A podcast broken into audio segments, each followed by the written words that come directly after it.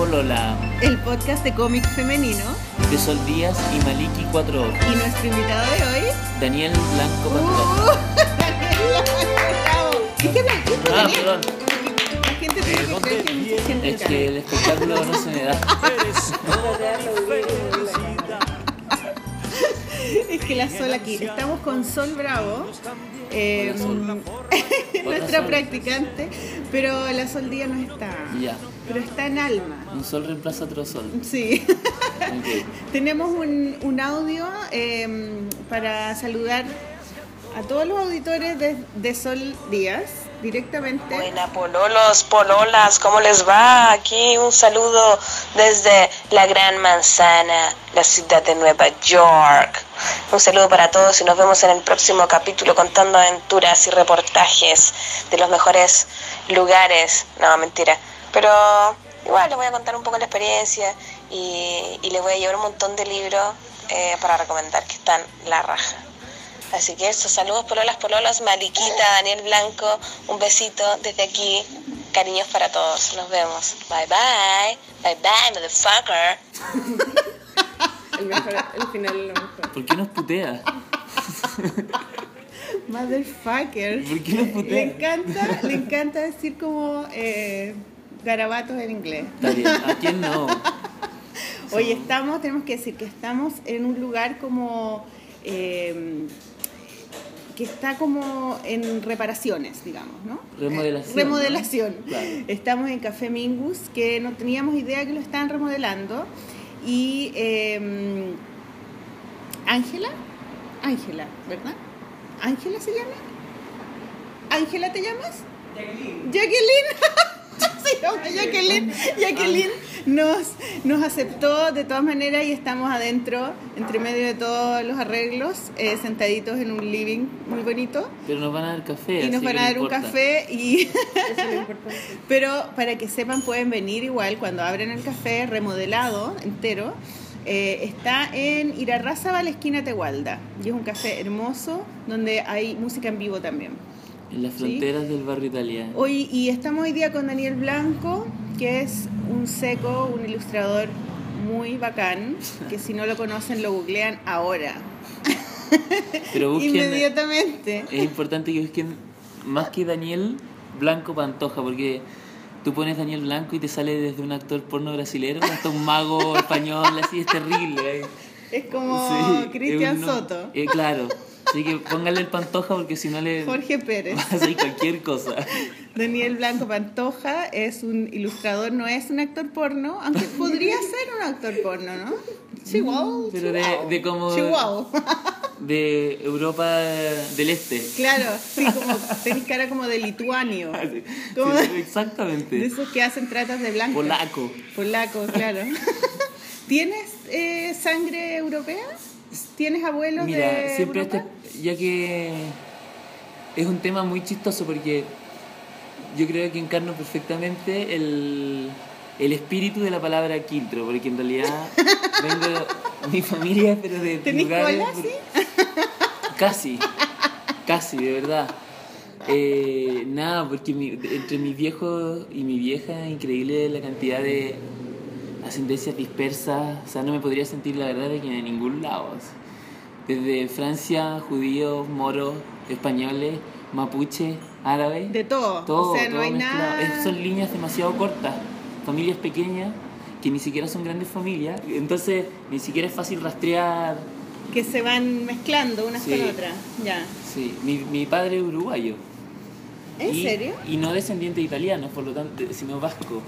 Entonces, y vascos Ya. que eran hasta donde tengo, porque lo he tenido que investigar yo, porque no... Porque los uruguayos, la mayoría son ascendentes ita- italianos. sí, pues igual y que los Buenos Argentina, Aires. ya. Sí, son lo mismo.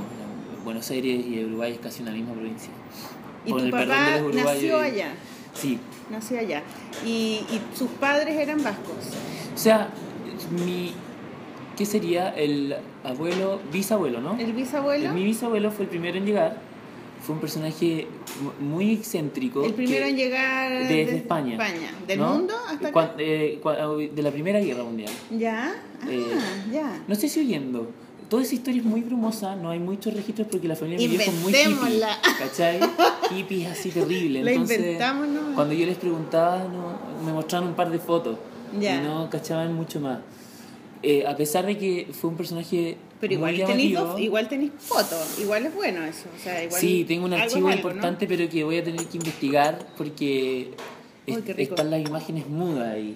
Y hay algunos registros porque este, este viejo... eh, ¿El bisabuelo? Sí, Trinidad. eh, ¿Se llamaba Trinidad? Hombre. Trinidad Blanco, sí. ¿Y, se, y es un nombre de nombres hombre? po, Trinidad. Pero es como de mujer, Sí, Trinidad. hoy. Pero en realidad Trinidad significa tres cosas, ¿no? La Trinidad. Claro. Claro, es como el, eh, el Padre, el Hijo, el Espíritu Santo es una Trinidad. ¿Eso? Por- supongo que viene ahí, un hombre cristiano finalmente. Ya. Y este llegó ya eh, casi rozando la, supongo los 50 años a Uruguay y fue el, Muchas gracias. Muy rico el café. el impulsor de la radio en Montevideo. Fue un personaje No súper importante, como De un la Don polola. Francisco de la radio, ¿cachai? ¿En, Uruguay. serio? No te creo. Y Tenía buena voz entonces. Y era un personaje muy loco. Siempre andaba a caballo, en, andaba a caballo con su, su mejor amigo y la única persona que, con la que realmente estuvo toda la vida era un negro, que era un, su empleado, finalmente como los últimos esposos de esclavitud, pero Que eran casi en- como un Sancho. Panza y un Quijote. Ahí habían... habían En Uruguay hubo, por eso hay una población Ya. negra grande. Y iban para todos lados en un caballo dentro de Montevideo. O sea, No era un personaje rarísimo. No tuvo muchos hijos. Y ¿Pero viejo- era su pololo o era...? no, no, No, era... su Sancho Panza, y Ya, su, ya. su, su sin armas. Ya.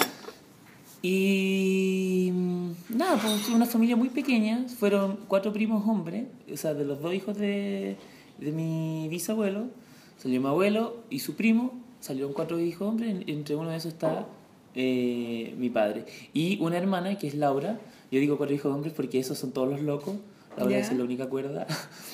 y bueno, después estaba Pablo, uno más pequeño, que murió en, en situación inesperada.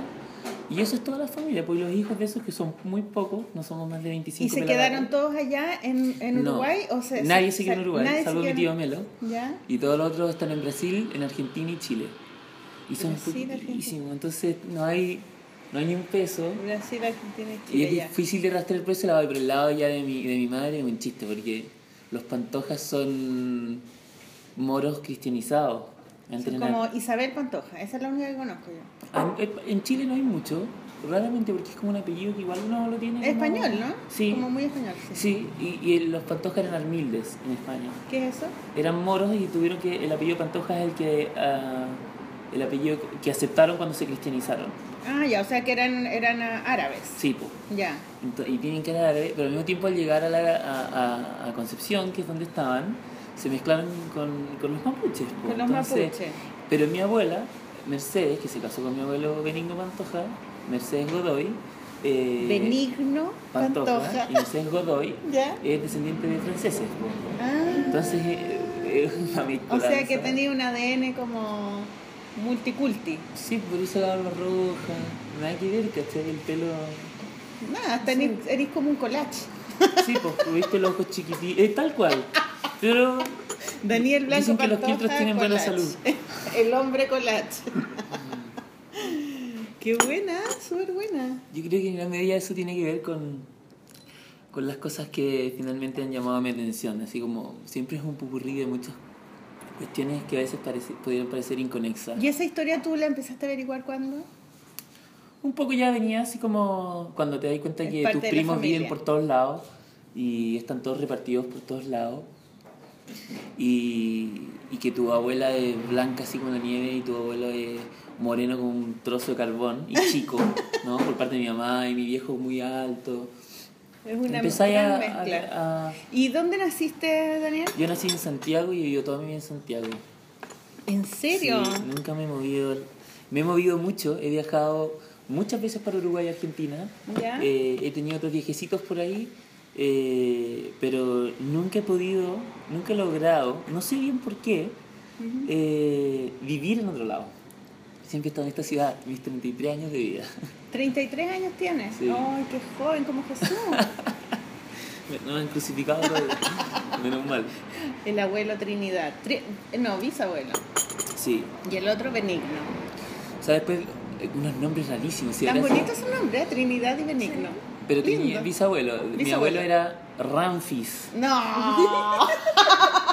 Cáchate el nombre. ¿Por qué le dicen ese nombre? Árabe. Ramfis es árabe. Eh, ¿no? Era egipcio. Es egipcio, claro. Ramfis Trinidad Blanco. Ram- De la Sota. Ramsés también hay otro, ¿no? Pero Ramfis tiene algo. Ah, igual tiene como, como potente. Y el otro le Sí. puso Werther.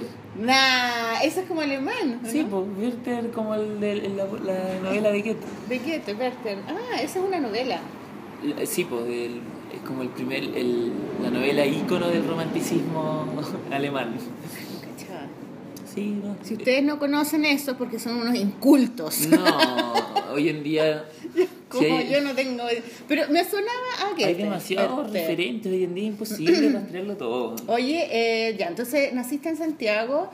¿Dónde naciste? ¿En qué parte de Santiago? Nací en Las Condes, que era donde tenían eh, la una casa mis abuelos, en una clínica que se llama ¿Tu abuelo Werther? No, abuelo Benigno, mi abuelo este es de, ah, de bisabuelo, Ah, ya, de ya. Sí, es que se me, se me va. Sí, sí, Ya. te van a cruzar todo. Hasta. De tu, de tu abuelo Benigno. Sí. Ya, él vivía en, en Las Condes. Qué nombre, benigno. Y, y entonces hay una clínica que era solo de maternidad que se llamaba Cordillera y que ahora es una clínica así como más grande. Clínica Cordillera. Sí, que está ahí en Fleming con Tomás Moro, por ahí unas cuatro cuadras de esa esquina. Ya, de esas clínicas que donde hacían abortos en los 80. ¿no? Exacto. ¿no? bueno, yo nací menos mal.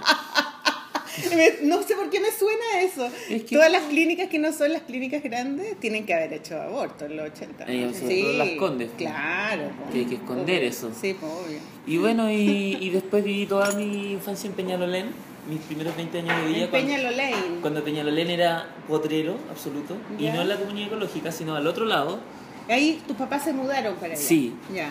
en un... ¿Y por qué era medio hippie así no? Mm, No, mis viejos son una...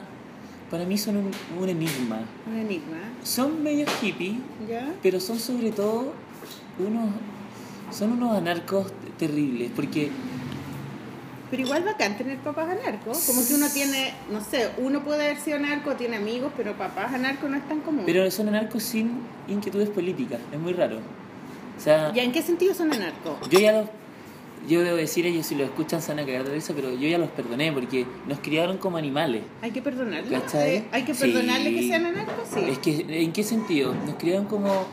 No se preocuparon ni de nuestra educación, de... Nos criaron como, ahí está el mundo, nosotros le vamos a dar pero cariño, por lo menos comida, tenían, por sí, lo menos no, tenían patio, ¿no? todo, no, lo pasamos- yo lo pasé súper bien cuando chico, pero cuando llegué a los 20 años me di cuenta que era una especie de salvaje eh, indómito. Pero igual todavía tenéis como un look, ¿o no? De salvaje, como Sí. que podías andar Por como eso- con pieles así. Pu- Puede ser, la verdad es que la vida rústica me gusta mucho.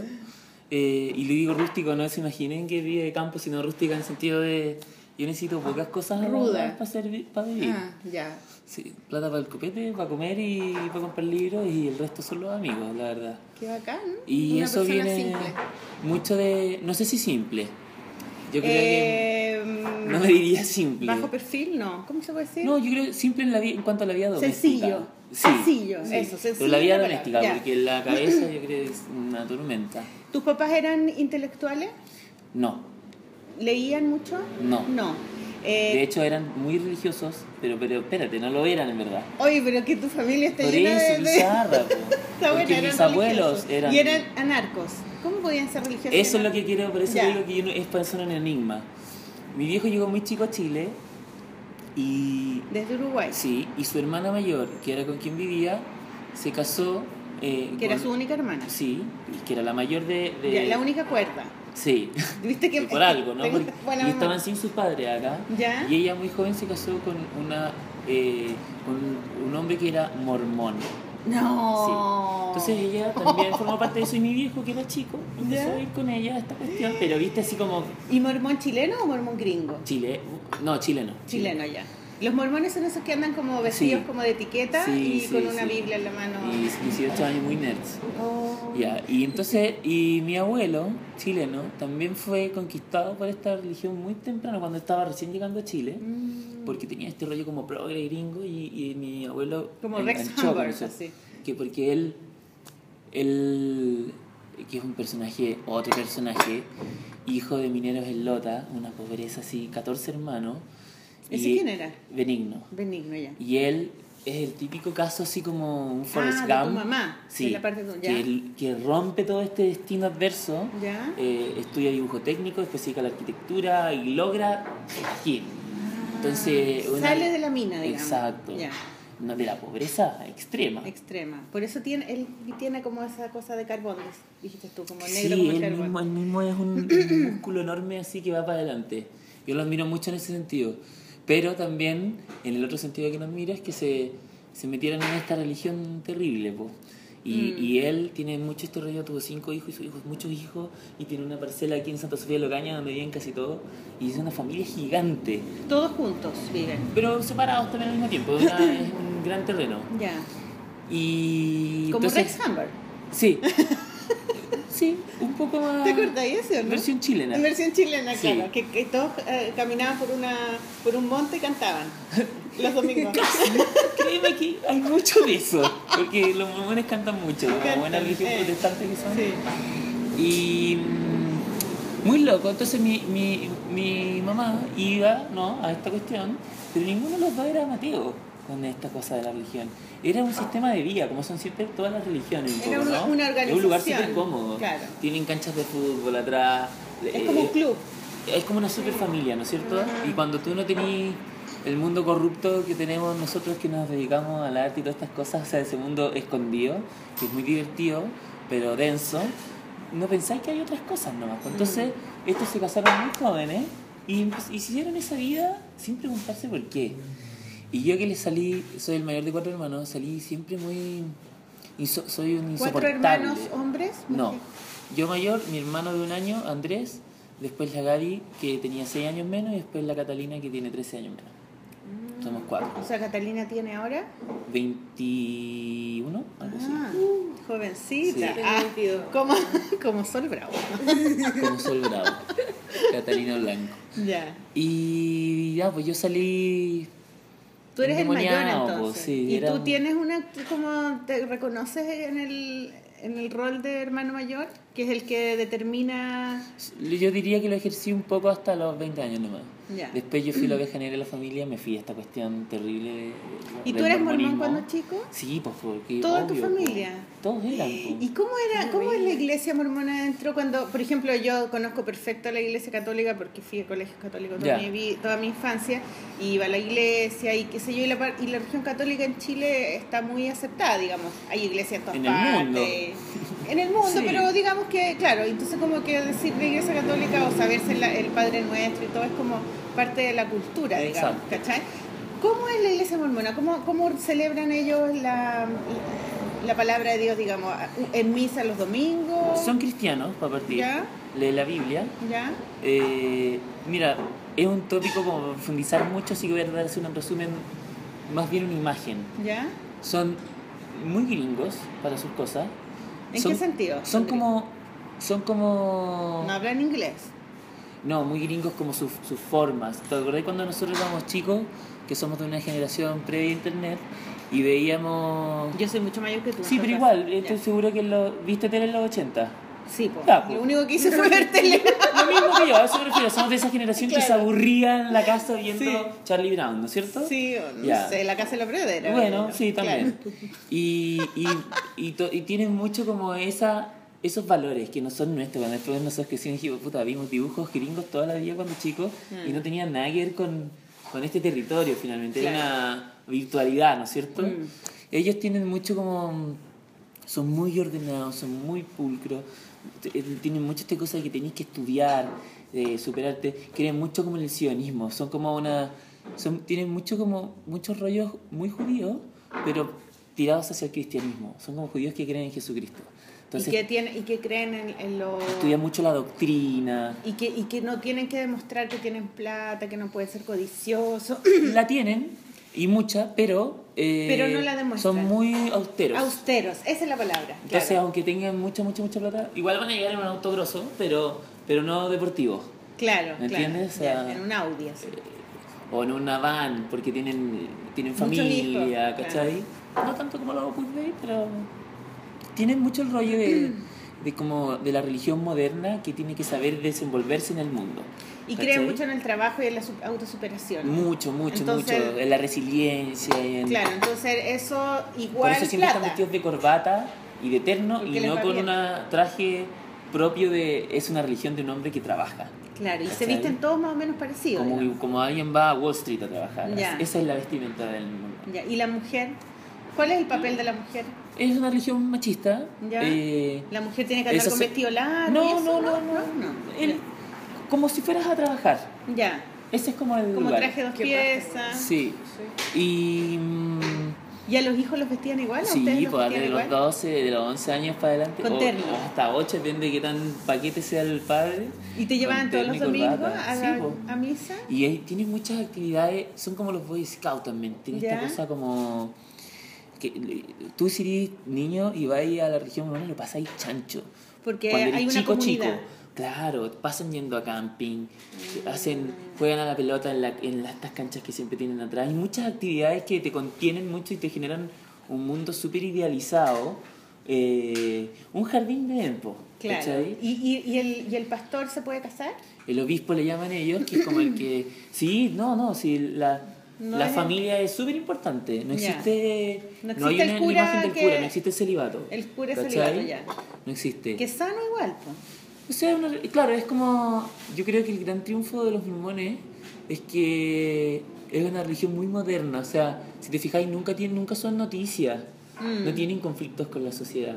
A diferencia de los testigos de Jehová, los evangélicos, que son como súper catetes y la la sociedad les pelan, tiene eh, como eso, saña. eso es la pelan, así. Es Son como, como- que pasan para lo ridículo, así. Exacto. Heavy. En cambio, estos otros Llaman son- la atención, como el pastor Soto. Es- eh, el pastor Soto, los testigos de Jehová, que es como que siempre te están tocando la puerta. Los mormones también lo hacen, pero hay una cierta, yo siento que tienen un con- de lo, de- yo me salí esa religión. en esta etapa la defendiendo a los mormones. Exacto. Como viéndole la, la ¿qué es lo- más que defendiéndoles como por qué creo que les funciona muy bien. Mm. O sea, creo que es, súper di- es una religión que creo que es muy difícil salirse. ¿A qué edad te saliste tú? Como a los, entre los, El año empecé- pasado. Empecé a los 15 años. A los 15 años empecé Empezaste a, a, a, a dudar. Eh, A, a los 13 empecé a dudar ¿Y qué fue lo que te hizo dudar? ¿Te acordás? justamente lo que ellos jamás hubieran pensado. Yo siempre he sido muy nerd, muy ñoño, muy estudioso y empecé a estudiar lo que ellos mismos decían que hay que estudiar. Ya. A ver, vamos a leer bien la Biblia, a ver. Y yo empecé a decir, esto me huele a tongo. O aparte, ¿por qué... eh, Empezaste a dudar de las historias que Claro, salían en la es Biblia. como, ¿por qué, qué, qué onda? Esto está lleno de genocidios, de racismo? Y Sí, después no- empecé... No puede existido el arca Noé, Y después empecé, ni siquiera, ni siquiera tanto por la parte más metafísica o surreal, más bien como la incoherencia moral. Ya, ¿cachai? el machismo sobre Pues, todo. El machismo, Mm. pero sobre todo, sobre todo, lo que más me dolió fue como eh, es- estos locos predican ¿no? la palabra de Jesucristo, que se supone que es puro amor y humildad y bla bla, y tienen caleta de plata. Mm. Entonces yo decía, qué rara esta weá. Qué, incon- in- qué Qué- incoherente. qué incoherente. entonces después caché que tenían oficinas ahí en Pedro Valdivia con, con Pocuro, Con viste que Pocuro. está el templo. Esto. Ahí es donde está. Sí. Ah, donde sale Y- como y, un. y tienen una- compra-venta de autos. una después, trom- sí, trompeta, sí. El, el ángel eh, Gabriel ahí anunciando. Tocando la trompeta. Tal cual, la corneta. La corneta. de oro. Porque está bañado en oro. Porque ¿cachai? esas cosas son tan incongruentes y que van, van a otro país y los visten a todos con corbata. Entonces no respetan esa homologación. Es eh, como capitalismo.com, ¿no? Totalmente, entonces, claro. pero escondido, ¿cachai? Mm. Y cuando yo me empecé a dar cuenta de estas cosas y caché que adultos no podían discutir conmigo estas cosas porque en el fondo casi era pecado, yo dije, ah, esto es ¿Y tenías algún partner con quien? nada, nada. Si Nada, yo fui- era solo. eh, yo pasé cuatro, tres, no, no, al revés, me oscurecí. Pasé tres, cuatro años de mi vida muy tristes y muy heavy. Imagínate, todo tu, lo que habías crecido se rompe. En ningún lado de mi familia había un soporte para las cosas que yo quería, estaba descubriendo, que era un mundo más ¿En qué intelectual. colegio estabas? Un colegio de mierda, así como te dije, mis viejos... Un colegio. Es que mis viejos ni ¿Mormón? siquiera... No, no, no, no, ¿No? menos mal. Ah, ya. Mis viejos nunca, ninguno de los dos fue a la universidad y ninguno de los dos nunca, cosa que, por eso te decía que es algo difícil de entender, para mí es un enigma, pero por ejemplo ninguno de los dos nunca quiso tener una vida como, no son eh, de, alguna aspiración, les bastaba mantener la casa, y un patio. Y ellos eran como ¿Y en qué trabajaban? mi vieja siempre hizo como, estudió en esa época, si no me equivoco, no me acuerdo el nombre, pero esto es como secretariado Secretariado bilingüe. bilingüe, ya. Y Manpower. alguna cuestión así, que en esa época era como más choro, en, en mitad de dictadura como saber inglés, entonces tuvo Sí. algunos trabajos piola, trabajó mucho tiempo en las oficinas de la iglesia mormona y le fue bastante bien, eh, lo suficientemente bien para tenernos eh, los hijos que tenía y poder alimentarlos. ¿Y tu papá? Pero mi viejo era un desastre, un tiro al aire, todavía lo es. Ahora estamos ordenados. Creo que le ha hecho muy bien vivir mucho tiempo con mujeres, porque nos fuimos yo y mi hermano, y la Cata y la Gaby y, ¿Y, la y mi ma- y tu mamá, mamá? la Maggie, lo, lo como que lo, lo encardinaron. ¿Y Me qué- enseñaron a ser un qué- hombre moderno. ¿Pero qué, qué, qué hacía? ¿Qué trabajaba? Nada, era un maestro chasquilla, pues, toda la vida. O sea, la mayoría de las veces llegaba al colegio estaba tomando mate en el patio, guata pelada. ¿Cachai? Cuando yo decía, papá, eh, quiero comprarme un libro, no sé todo, y no había ni un peso, no le importaba un No carajo. le importaba nada. O sea, le importaba, obvio, pero por eso te digo que hay ciertas personalidades que son incorruptibles, pues, y mi viejo yo lo veo como... ¿Y leía la Biblia y todo eso? No, tampoco. mi viejo nunca, pero sin embargo era es tan simpático, es un weón que mide un metro ochenta y ocho, enorme, simpatiquísimo, con un carisma espectacular, todo el mundo lo quiere. Eh, entonces, claro, yo no le puedo tener bronca, les las tuve en esa época, Claro. por- pero bueno, también la adolescencia y crecer y Es darse cuenta que estaba ahí abandonado, Claro. ¿cachai? Mm. Eh, no fui a la universidad, entonces fue un momento súper duro, fue como, ¿qué voy a hacer? Ni siquiera tengo el soporte ¿No fuiste a la familiar. No, fui, fui un año a estudiar, fui un año de estudiar diseño gráfico y mi, y mi viejo no me lo pudo pagar y me tuve que ir con un millón ocho de deudas, horrible, todo mal, todo fue una mal. época así terrible. Pero No espérate, espérate. Entre, entre todo esto, ¿tú dibujabas cuando eras chico? Siempre, pues no, si es la única, la única que yo hice, de verdad, y de forma sistemática y sostenida en el tiempo fue dibujar. Dibujar. ¿Y, y, y los mormones tenían eh, estos libritos que tienen los testigos de Jehová que tienen como unos cómics encachados, ¿no?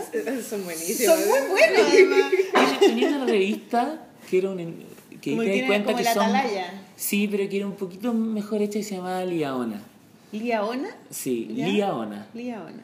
y, y era una revista así como una publicación como la Atalaya y ahí siempre habían dibujos y, y textos eh, experiencias no espirituales Ya.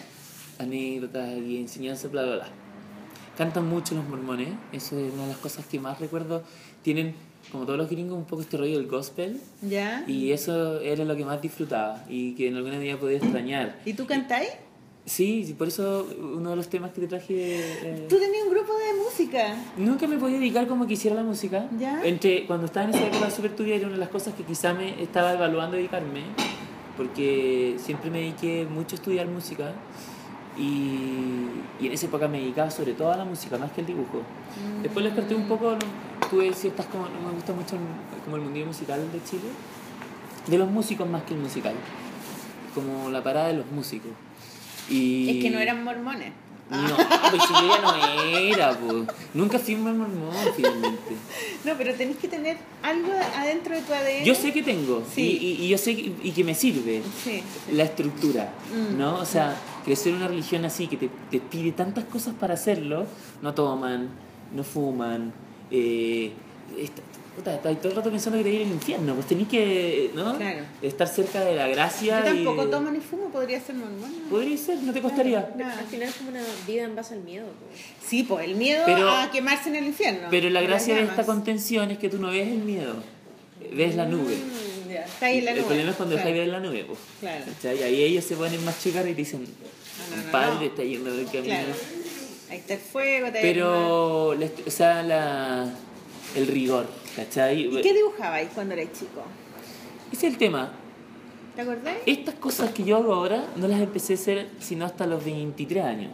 ¿Ya? Porque me faltaba la cultura, po. me faltaba No el veíais, mundo. no habíais visto cosas. No había visto cosas. No había en tu casa No había libros, no había... li-. Nunca tuve...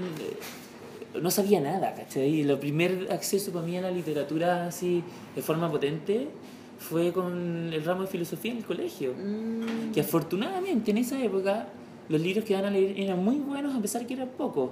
No sé quién habrá hecho el plan de lectura, o quizás sobrevivió, era antes de la dictadura y sobrevivió, un día lo voy a estudiar, pero era El extranjero de Camus. sí. Quizás tú leíste. Camus.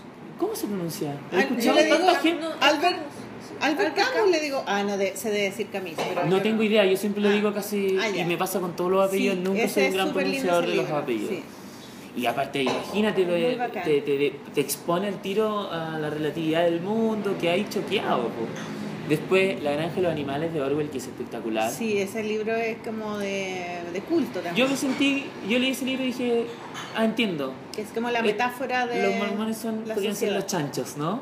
Están en el control y nosotros somos la granja que vamos y, creemos todo sin hacernos ninguna pregunta. Después estaba también Un Mundo Feliz de Huxley. Huxley. Eh, anda a ver si se pronuncia Huxley. Debe ser Huxley. No, no, no. Al, Ya. al, Aldous, Aldous. Sí. Huxley. Y después, ¿cuál más? Siddhartha. Siddhartha. Qué bueno era. Max Demian. Demian, sí. Terrible libro, ¿no? Abraxas, ¿eh? el carbunclo ardiendo en el corazón de los hombres, en las sombras, imagínate, pues yo leí Ah, no, esas ahí cosas. me pillaste. ¿Qué es eso? Ese es ah, eh, Ah, sí, sí, pues, Ah, pero es, es como, en el fondo, todos llevamos la, la llama primigenia y no es buena, ¿cachai? Es el dios del fuego, lo llevamos dentro. Entonces, leer todas esas cosas, El dios del fuego es, es, eh, es, es lo masculino.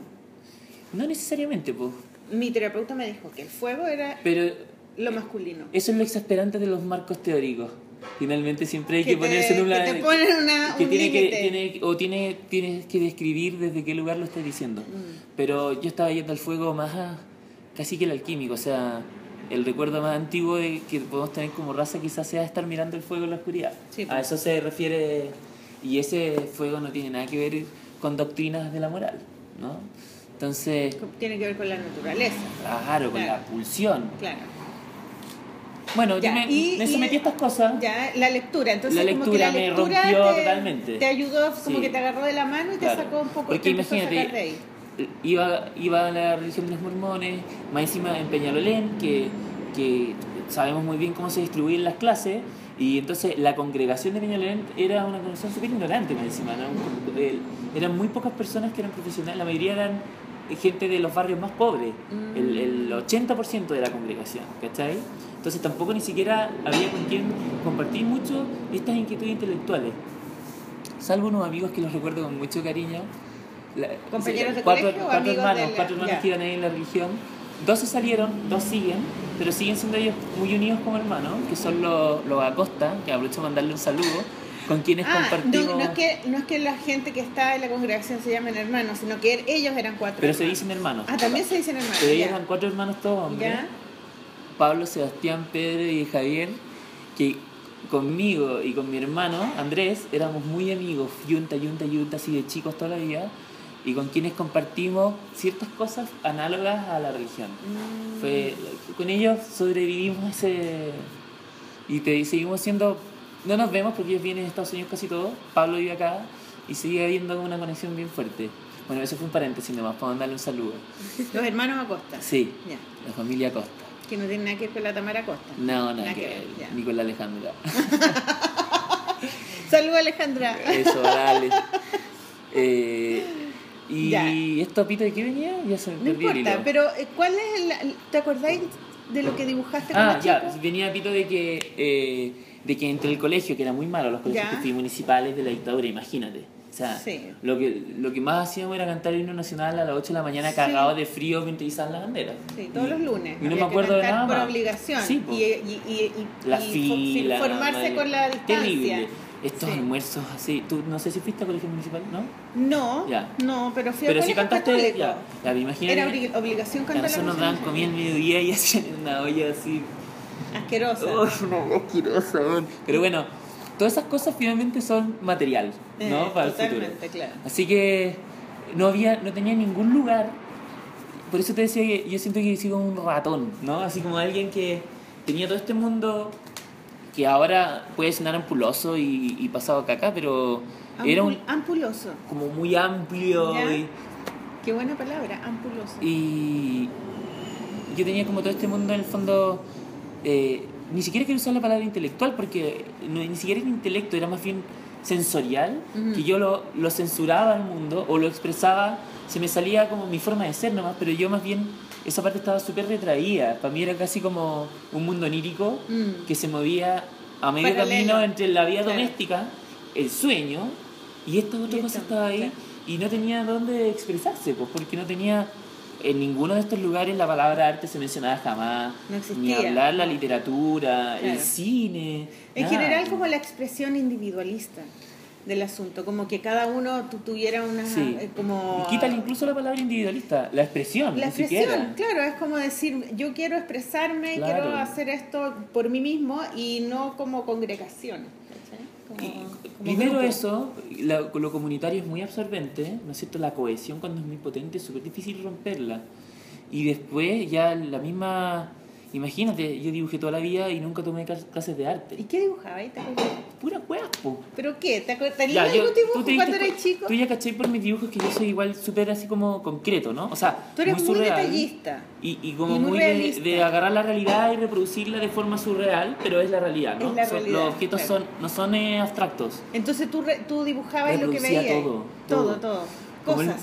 como el mundo no me calzaba y na- no tenía con quién conversar, siempre, cuando chico yo era el, el marciano loco, doctor no, taller eléctrico, porque mis viejos decían, ¿qué le pasa a este niño? ¿no? O sea, ¿por qué es tan raro? eléctrico. Sí, ¿Por qué es tan raro? ¿Por qué, no, por qué es, tan, por qué es tan freak?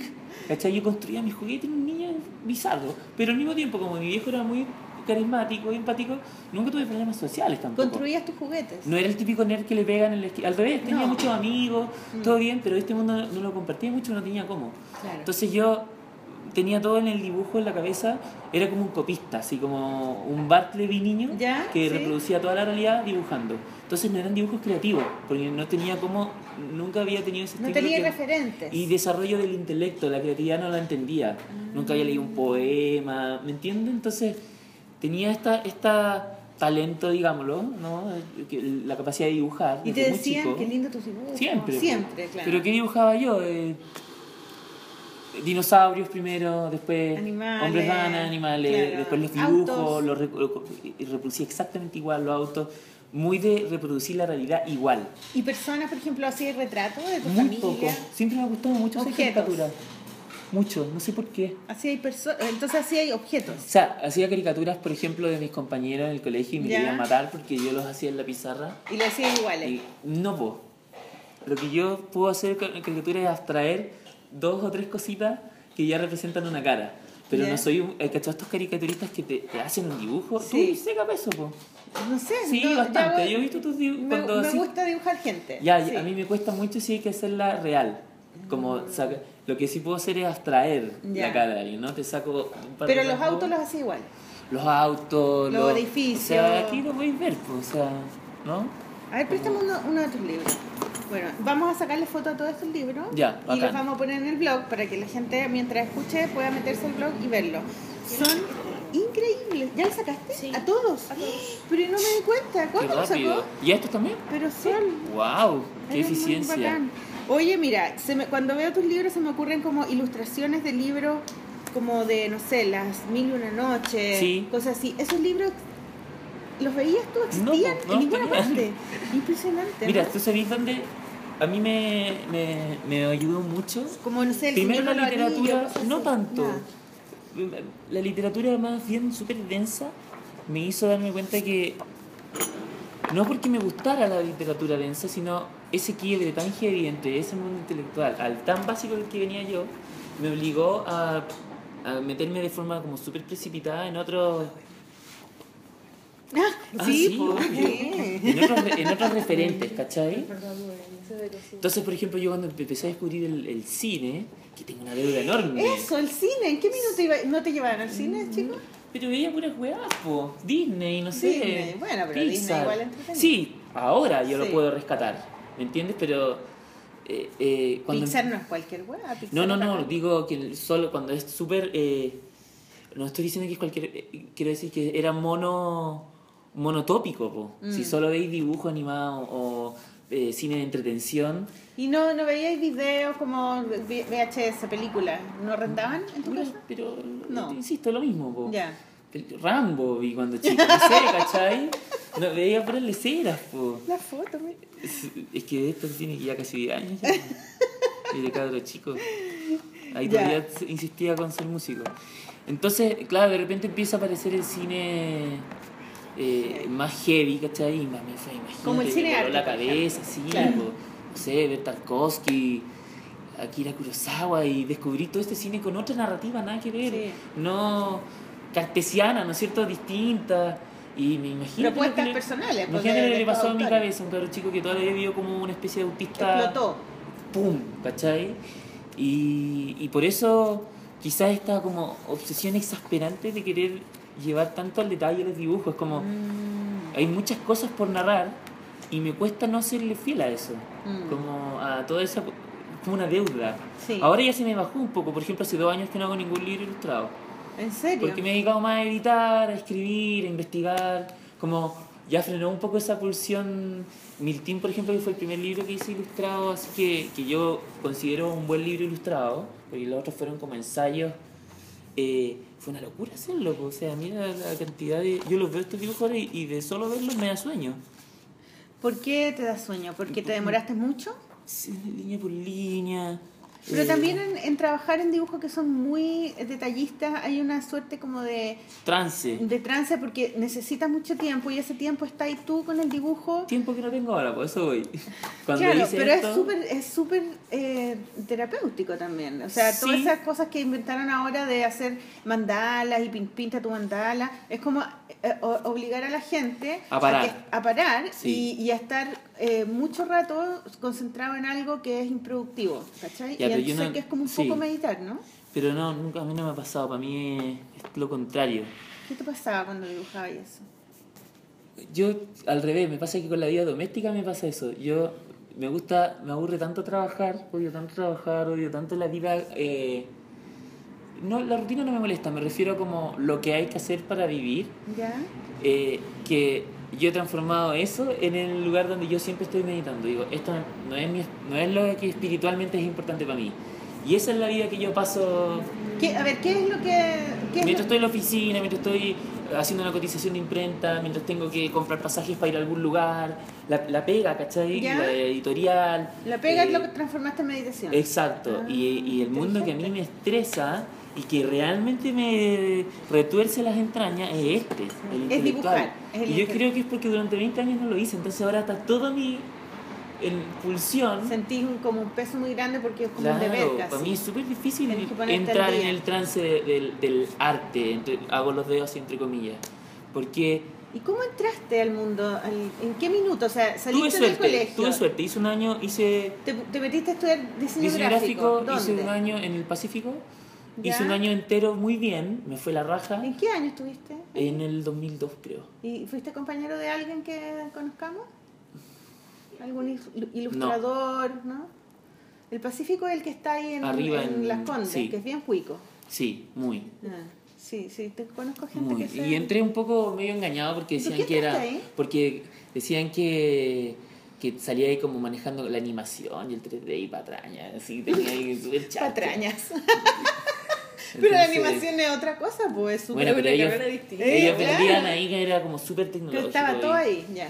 Y bueno, pero igual fue, me sirvió pa- por lo menos, por ejemplo, la clase de estética me la hice chupete. Te Imagínate encantó. lo que fue para mí, que no había el libro en mi casa, de repente estar leyendo filosofía, entendiendo el arte, la pintura. Esa clase yo me tenía un profesor, esa? Raimundo Ernst, que era así un fascista alemán, pero como buen fascista alemán seco, ¿no? De Bauhaus y teoría, ¿Y eres filosofía. facho realmente, fascista? No le sé, pero eran alta alcurnia. Ya. Puede ser de izquierda o no, pero la alta alcurnia es la alta alcurnia, ¿no? Así.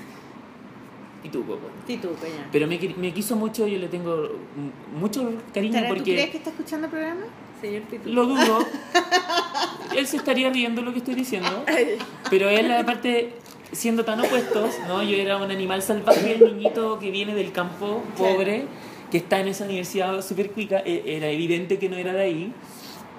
Eh, y él, sorprendido, me- porque él se daba cuenta que yo no tenía ni una base, pero él me decía, tú deberías estudiar filosofía. Porque obviamente que tenéis capacidad para esta weá, o sea, no sabéis nada y estás entendiendo todo lo que yo estoy enseñando y más encima te gusta mucho y vibráis con la weá. Y ahí yo me di cuenta y decía, estoy probando en diseño gráfico. No porque no me pueda servir, yo, me- yo, hago, yo mismo diagramo estos libros porque aprendí un design, ¿no? Eh, a manejar bien los programas, ciertos conceptos, color y todas esas Pero cosas. era ¿no? alucinante para ti darte La cuenta otra de, la- parte, de lo el- intelectual, el, el- mundo de los La libros. semiología, tuve suerte de tener un, alcanzarse el ramo de Y entendí esas cosas. Yo encuentro que es Mucho. muy difícil el mundo de la filosofía y la estética. Mucho. De hecho, me costó tanto en la escuela. Yo, yo encontraba fascinante porque tú a Oyarzún, que era mi Sí. profesor. Yo lo escuchaba y decía, este weón es seco, sabe tanto, habla tan bien, pero no entiendo ni una weá. O sea, no entendía nada. Y, y eso fue cuando estaba en el diplomado. O sea, era Claro. una... o sea, en la, no en el diplomado, perdona. Estaba en la... En el, ¿Cómo se llama cuando tú salís de la universidad? Magíster. Sí.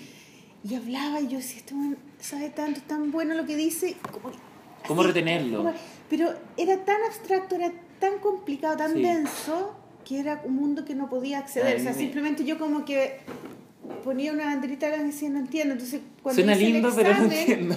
hice un cómic, ¿cachai? Claro. Eh, Todas las cosas que él, él decía yo las anotaba y esos fueron los diálogos. Pero era un cómic sobre el yo no entender nada de lo que él estaba Bueno, pero es una forma... A ver, pero admiraba eso, era un mundo así como Plutón, no sé, donde yo no podía llegar. y a mí me gusta mucho eso. Y es lo que más hago. Lo que yo más hago no es dibujar, ni Es yo llego a mi casa, leer, escribir, investigar. Me, me gusta mucho. Muchísimo, me gusta mucho lo complejo. Como... ¿Y escribes? Sí, muchísimo. Ah, ¿Qué escribes? De todo, ensayo, literal. Escribo, para mí... O sea que estamos mal, Yo- no, te- no eres un dibujante. No, yo reemplacé el dibujo. Te lo voy a contar. Te lo voy a... Nosotros pensábamos que tú eras un dibujante. No, pero mira, tengo cómo explicarlo. Sí, pero yo he publicado ilustraciones, no he publicado literatura. Te voy a explicar con qué pasó en la cabeza. Después de estos 20 años de dibujar, de reproducir el mundo a través del dibujo, a través de la línea casi siempre, casi nunca el color, finalmente era la abstracción del dibujo, claro. pero como una representación que era la figura, ¿no es cierto? Mm, Yo descubro todo este mundo de las palabras, ¿Ya? de la idea y el pensamiento y reemplazo el ejercicio de, de, de pensar el mundo ya no con el dibujo, sino con la literatura. Con la literatura. Y ahora el dibujo es una forma de, de expresar todo eso en, en una forma esquemática finalmente, ¿no? O sea, en una simbólica. Este es el libro que yo conozco de ti. Sí, ¿cachai? Este es el libro que yo finalmente- me los- que me Finalmente los estos sesos. dibujos son literatura, como están construidos. Sí. Esto es semiología más Sí. que dibujo, porque cada símbolo, que es con lo que me gusta hacer a mí, y por eso me cuesta tanto hacer el libro, porque es difícil hacer estos libros. Toma mucho tiempo, mucho cranearse, qué significa Pero se nota eso, cada ¿ah? cosa. O sea, se, se, se absorbe Sí. cuando tú lo miras ese libro. Claro, pero eso es un desafío para mí Claro. súper importante, incluso lindo, porque es la forma de democratizar lo que en palabras la filosofía, la psicología, todas estas cosas son tan difíciles. Y aparte yo los encuentro, con todo lo que lo estudio, yo siempre digo a, a, a mi amigo, yo estudio todas estas weas para no reproducirla. Porque es tan pajero cuando los- el intelecto se separa de la vida doméstica y después no tiene ninguna aplicación.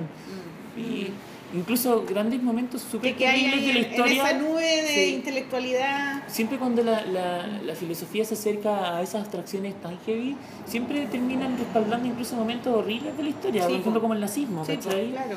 Entonces, yo Como prefiero... que teorizas la realidad, cuando y la se vuelve realidad abstracta es una emoción. y el fascismo es la bandera y qué más abstracto que una bandera entonces a mí me gusta mucho estudiar estas cosas como una forma de me sentí tan engañado los primeros 20 años de mi vida que ahora es como yo voy a estudiar todas estas cuestiones para que no me metan de la boca. Y así es cuando yo después haga estas cosas hay una forma el libro para mí es la forma eh, excelsa o en la Sí, mejor última, la última última. en la que un discurso puede quedar atrapado en el tiempo para siempre Para siempre. y Sí. demo- de forma democrática. Claro, porque cualquier persona lo puede bueno, abrir. Aunque tenga 800 páginas ilegibles, es tuyo y tú decidís qué vas a interpretar. Claro. O Y- tenga una y un solo dibujo que Sí. interpreta la Y historia tiene del una mundo. vida que tú desconocís, porque después el Sí. libro camina para allá, está en las bibliotecas, Claro. está en la casa de alguien, alguien lo lee, pasan Claro. años, entonces es que es como infinito. Es infinito, y aparte es una síntesis del mundo. Mm.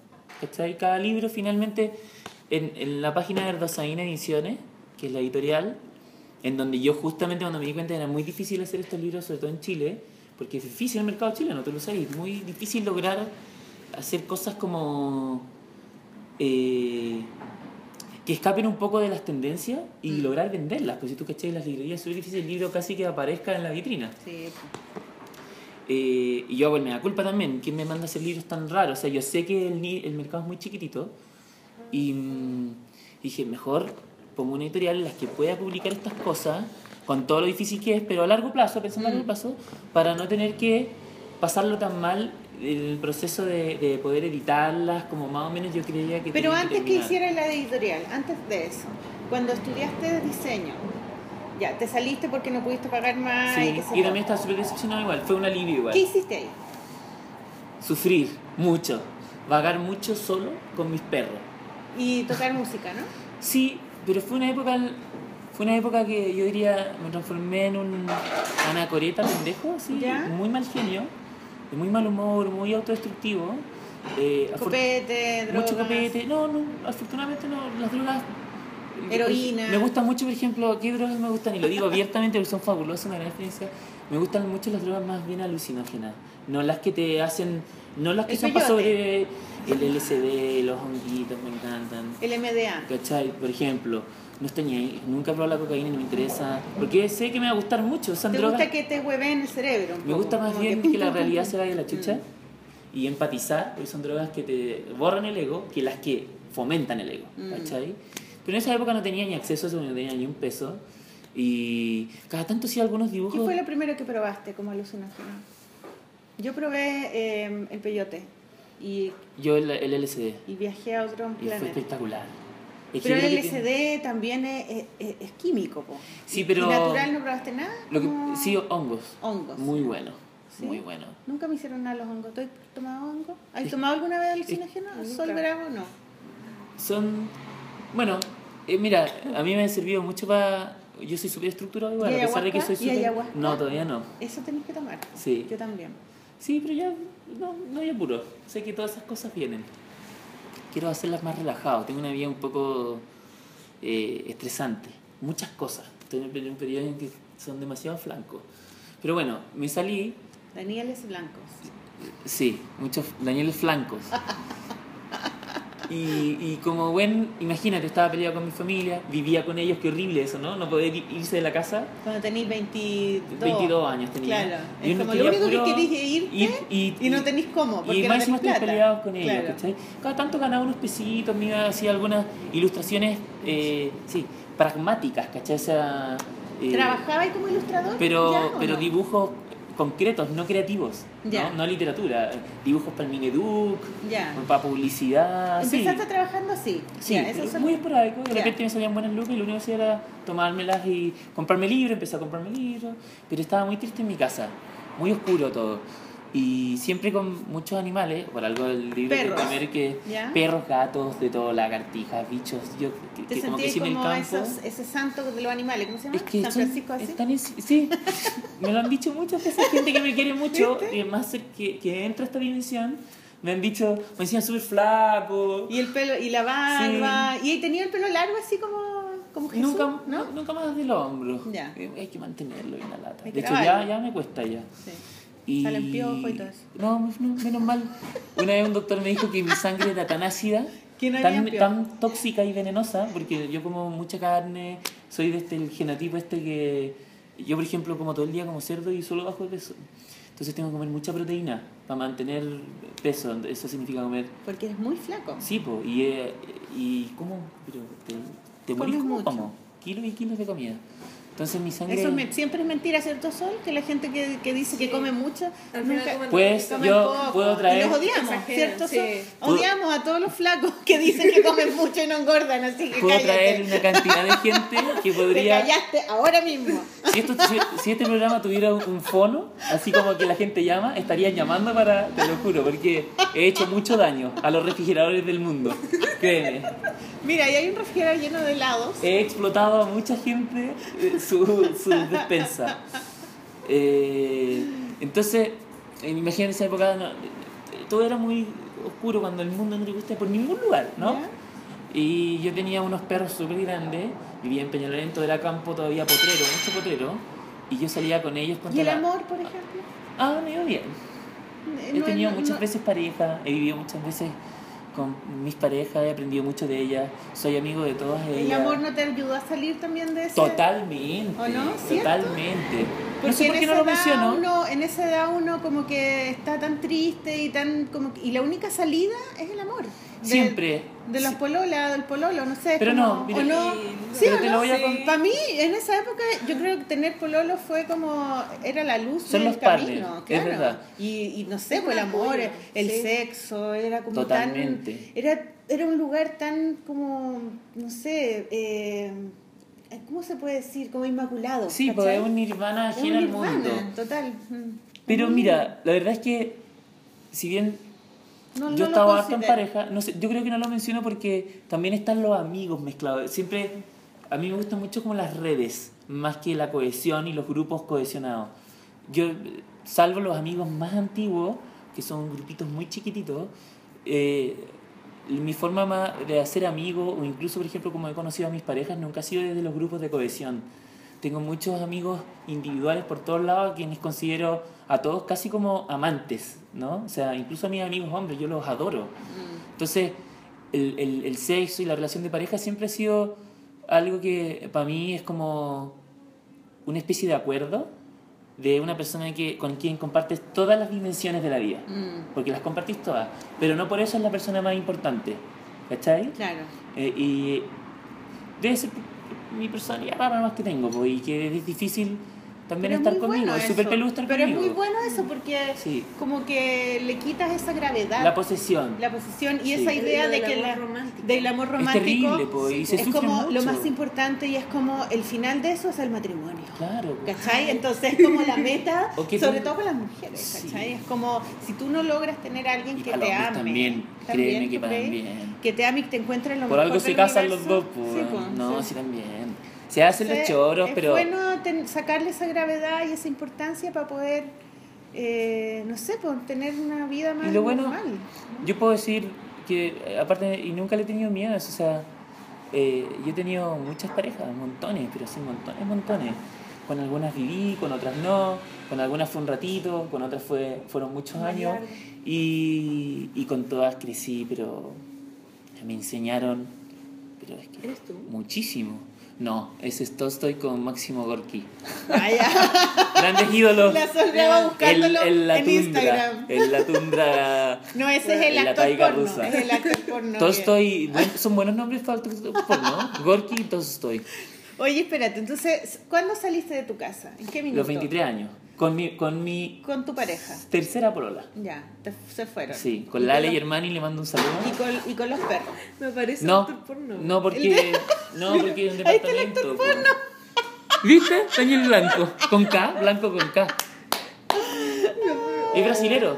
Qué buena. Yo ya los conozco a todos. Mis amigos virtuales de Hola, colega. Hola. Claro. ¿Cómo se llaman? Tocayo. Tocayo.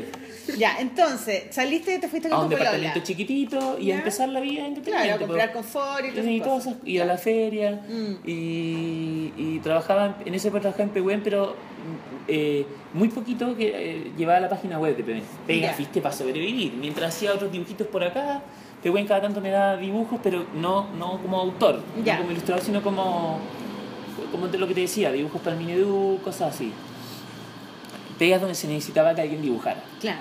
Eh, y así fui haciendo cualquier cosa. De repente me salía algún toque como músico, 10 luquitas, así. Y era una vida muy precaria, y pero feliz empezaste igual. A ver, ¿Y empezaste a ver eh, cómics en algún momento en este Yo vi más, mundo? más bien cómics cuando chico. ¿Ya? eh, ¿Qué cómics? Mucho manga y también cómic eh, francés. Tuve suerte, accedí a buenos. ¿Y, ¿Y dónde? Porque tenía muy poca plata, pero las pocas que tenía. Eh, iba y pasaba mucho rato en la comiquería sufriendo Ah, en la la puerta del labio porque tenía solo 10 lucas en el bolsillo y todo costaba eso, ¿no? Entonces no podía ir y decir voy a llevar la colección de tanto. Entonces tenía que tomar una decisión y me decían estaban cerrados con nylon y era, no existía internet, verla, no sabía claro. qué es lo que iba a ver. Entonces, pero... por- Rezabas para que las 10 lucas Mm. fueran un buen Pero, libro. por ejemplo, vi Akira, vi Moebius, cosas potentes. Y imagínate para mi cabeza lo que fue ese Mm. Qué linda es desarrollo. Akira. El otro día la volví a ver. Eh, Es la, Qué wea más es buena. la el mejor película de ciencia ficción que se ha hecho. buena Sigue, sigue más vigente ahora que cuando salió. Además que cada vez uno la entiende más. Sí, Es como que cuando pero- la vi la primera vez entendí, ahora entendí más. y yo creo que uno... Como dato, la van a dar en Cinemark. Sí, nuevo. en el cine. Así que. Hay que ir a verla, hay que ir a verla. Yo creo que cada vez uno la entiende más porque fue una película que le achuntó lo que te decía. Sí. Tan bien que incluso todavía le va a seguir achuntando muchos años más. Entonces uno lo entiende más porque el mundo que vive ahora tiene más Se está relación. pareciendo mucho a eso. Exacto. Claro. Y la cagó. ¿no? Bueno, imagínate, todas esas cosas me permitieron relacionar el dibujo con la estética, que antes estaba no relacionado con la Mm. estética. ¿Cachai? Entonces te compraste libros de cómic. Sí, Ah. fue mi primera, para alguien que no lee ¿Y, nunca. y nunca se te ocurrió poder hacer, hacer un cómic? Decir, ah, sí, voy a dibujar pero un cómic. tengo que resolver el- algo yo. Ayer justamente... Tú no eres dibujante de cómics. El otro día hablaba con, con la Claudia Blin, ¿no es Sí. cierto? Y ella pinta, pues pintora, ¿no es cierto? Y fui a su taller. Y tenía- grabadora, y Claro, y dibujante. tenía montones de cosas al mismo tiempo, ¿cachai? Eh, mira, justo. Katsuhiro ¡Ay, Tomo. Akira! Aquí tenemos a Akira. Es que, cine, que es es que increíble. Café Mingus es un café muy intelectual. Muy bien. sí. Este es el café tú- donde tú debieras haber Yo venido de venir chico. para acá. Sí, porque Eso. aquí hay libros. La otra vez que vinimos con la Sol, eh, estábamos hablando de Isabel Allende y había un libro de Isabel Allende en el... Ahí atrás hay libros. Entonces hay libros de cómic también, de Akira. Y, y un tapadura. Uh. Pero este libro originalmente fue en blanco y negro. Sí, pues. Sí, pues el, la- el manga original. Como Y, todos los mangas. Como todos los mangas. Y espectacular, man, loco. ¿Cómo hice, cómo hacía estos dibujos y me decían yo cine? copié uno de estos dibujos en una pintura. Seca. Eh, en la parte de los edificios que se están derrumbando. Qué tremenda distopía Y, que se mm, mandó. Esto es una obra maestra. Mi parte favorita es la parte del donde está en el estadio y él empieza a el niño Mutar. empieza a mutar y empieza a reventarse y, y se empieza a, a engordar, engordar, engordar y todo y ¿Y tú todo se crees que esa es la metáfora del hombre moderno? Yo Totalmente tenía- llenado de, de información, de información que no significa nada y una obes- obesidad, Obesidad virtual, virtual. no Yo corporal. tenía cuando era chica una pesadilla que, me, que, mm, que la tuve la primera vez, una vez que tuve insolación. Yo tenía como Ay, 11 qué- años en la playa y me dio insolación y me dio una fiebre altísima y me tuvieron que traer a Santiago porque cagué. Y me acuerdo Cagaste que... las vacaciones. Sí, de toda la familia. Y, y fue buena la historia porque eh, nos tuvimos que devolver, onda, la- a los tres días o cua- una semana, llegamos a la casa y la nana que se había quedado cuidando la casa estaba con el vecino en la cama. ¡Qué buena! Y estaba toda la casa llena de cerveza y de ¡Qué cigarros. ¡Qué buena Pero nosotros llegamos en la noche y estaba en la casa. Oh. Bueno, pero yo me acuerdo que antes de venirnos a Santiago, Pobre nana, le cagaron todo el... el- pero tú sabes que se casó con el vecino, No. te juro. O sea, era amor de verdad. Sí, era real. bueno, la cosa es que yo me dio una, me dio una fiebre tan alta que aluciné. Y mi, mi alucinación era esa, de que todo el mundo Eras tú. era, no, todo el mundo como que engordaba, como que todo, todo era Se como. ¡buah! y todo se- y, y- y yo como que no podía respirar, ¿cachai? Y todas las murallas, la gente, todas las cosas eran como una gordura, ¿cachai? Y esa eh, alucinación fue tan heavy que después tenía esa sensación como una pesadilla, ¿cachai? Como toda mi vida después tuve. Te y- quedó como una especie de Sí, flashback. como una cosa así como... Increíble. Y cuando vi a Kira, era como, eso era, era lo mismo, ¿cachai? Era como que todo era carne y venas y todo era orgánico y todo se me venía encima y yo no lo podía. Y alguien, alguien lo hizo, pues alguien lo, lo hizo gráfico. Lo llevó a... Sí, fue muy heavy y Y ahora lo que quiere decir que es, es un, es un miedo universal, por lo es, tanto. es algo como del ser humano, yo creo. Que es como no poder parar, no poder... Bueno, yo tengo todo un rollo con, con el sobrepeso y la gordura y con esos límites, ¿cachai? De, de saber decir que no, de... de eso, po, de Sí, no comer frenar. tanto, de frenar, ¿cachai? Y, y es como una cosa del inconsciente, es como una figura del inconsciente, ¿cachai? Y, de, y que la sociedad se explotar súper bien. pues. Finalmente es una metáfora. Todos seamos muy flacos o súper gordos, todos somos gordos en el mundo virtual. O sea, tenemos Demasiada 800.000 información, cuentas claro. y por todos los lados estamos sobrepasados. Y por eso decía que ese personaje finalmente, en ese estadio vacío, los símbolos están también manejados en Akira. Todo es, como lo que hablábamos antes de estos libros. O sea, es un- hay un trabajo semiológico tan bien hecho en donde en vez de explicar las cosas, las vamos a mostrar a través de la imagen y de los sucesos que ocurren. Claro. Y eso es brillante, Negra, porque no se entiende muy bien desde los diálogos, son muy pocos diálogos. Son muy pocos diálogos. Pero todo lo sí. que está ocurriendo y bombardea con la primera parte de la persecución con esta ciudad gigante, Gigante. que crece Y justo donde cayó la tercera bomba atómica. Es casi como mientras más daño suframos como ser humano, más nos vamos a expandir después de forma más violenta. Sí, Como el cáncer interminable que somos. Eh, Esa qué hambre que bueno, existe. qué bueno. No, muy bueno. Oye, eh, entonces tú nunca quisi- eh, se te ocurrió hacer un cómic, por ejemplo, cuando veías ahí esos cómics. Cuando chico hice muchos, sin ninguna, muchos, los tengo guardados por ahí de fútbol, de puras weas, Y eran cómics así como con figuras en secuencia, o sea, con, Sí, con sí, sí, en sí. secuencia. Pero como no tenía, ¿qué pasa con esos cómics? Como no tenía literatura en mi cabeza eran súper penca, eran puros gente peleándose como lo que accedía, y no G.I. Joe, copia de, de Barrabás, eh, copiaba. Y después cuando estaba ahí en la universidad, o sea, cuando estaba ahí estudiando y todo eso, nunca Es súper sencilla la razón de por qué no. hacer cómics. Porque me demoro mucho dibujando. Ah, Y el entonces era un tiempo que no tenía. Sí. Yo si quisiera hacer un cómic hoy en día, ahí empezaría a experimentar más lo pictórico, que yo no lo he hecho. Eh, Necesito encontrar otra mano, porque esta mano, que es la que yo he hecho hasta ahora, me toma mucho tiempo y un cómic tiene que ser algo dinámico, po. no se te puede ir la vida en ello. O sí, o sí, pero tiene que ser entonces algo paralelo a tu actividad de todos Yo los me días. demoré tres años en hacer mi último libro, el que sale Seca, ahora. seca, bueno. Tres años. Bueno, este libro Y fue una, y fue un gran, una gran crisis para mí aceptar, entregarme a ese trabajo y decir, vale, voy a demorarme lo que me demore, pero lo voy a hacer. ¿Y tú sufrís siempre cuando así? Nunca, nunca me había demorado tanto en hacer algo y, en la- y al principio de que lo empecé a hacer, el- cuando estaba empezando, me, me arrepentí. Y dije, no, no, esto es una irresponsabilidad, no puedo hacer esto, es mucho tiempo, nadie me está pagando, no lo voy a hacer.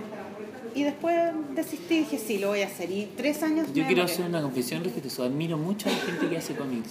Los encuentro secos. A ti, de hecho, yo conozco tu trabajo y lo encuentro Muchas gracias. eh, espectacular porque es muy complejo hacer tantas páginas con tanto detalle, estructurar todo ese guion. Y yo, me- ante eso, siento como un trabajo abismal. Es abismal. ¿Cachai? Yo cuando dibujo, nunca hago más de 13, 14 dibujos y trato de que eso represente en un mundo que el libro tenga para 20 años que no te aburra. Para olvidarme, ¿cachai? Porque es mucha pega. Es mucha pega. Y, y de hecho de a poco yo he hecho ciertas, estoy incursionando un poquito en el cine, un poquito también me acerco a veces al teatro, porque siento que hay otras formas de lograr que la imagen también cuente cosas, ¿cachai? La, la narración, finalmente me di cuenta que es lo que más me gusta. Y la narrar hay muchas formas de hacerlo, pues hasta una canción, pues. claro. Todo narra en el fondo. Oye, a propósito de canción, vamos a hacer una, una primera pausa musical, ¿ya? Para poder ir al baño. tomar agua. Tomar agua. ¿ah? Eh, y mm, cuéntanos qué música nos trajiste. Vamos a escuchar Cedro, que es una canción mía. eh, ¿De tu grupo o de tu cantante? He tenido. Son las mismas canciones que he probado como en tres agrupaciones. Ya. Y esta es una de las últimas que ¿Cómo se llama la- el grupo?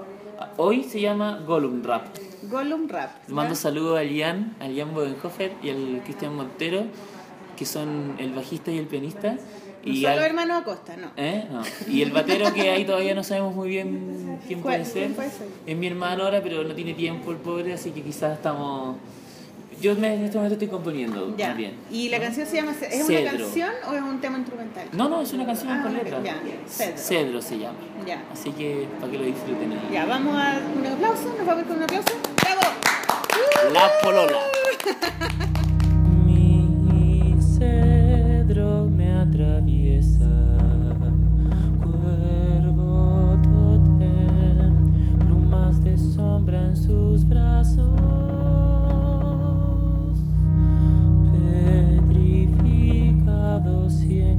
en cada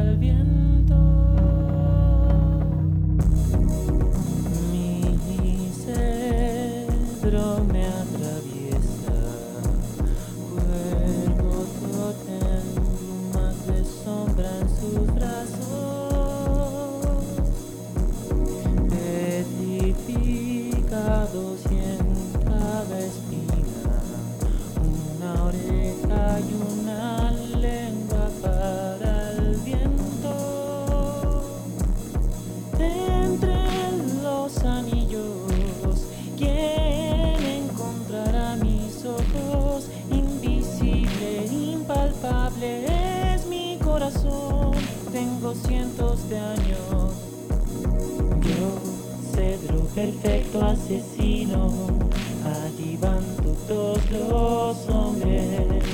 Estrellas fatuas fugaces, yo los mataré. Ellos respiran enamorados, yo los oxido hasta podrirlos en esos cajones hechos de mi carne. Cedro, cedro.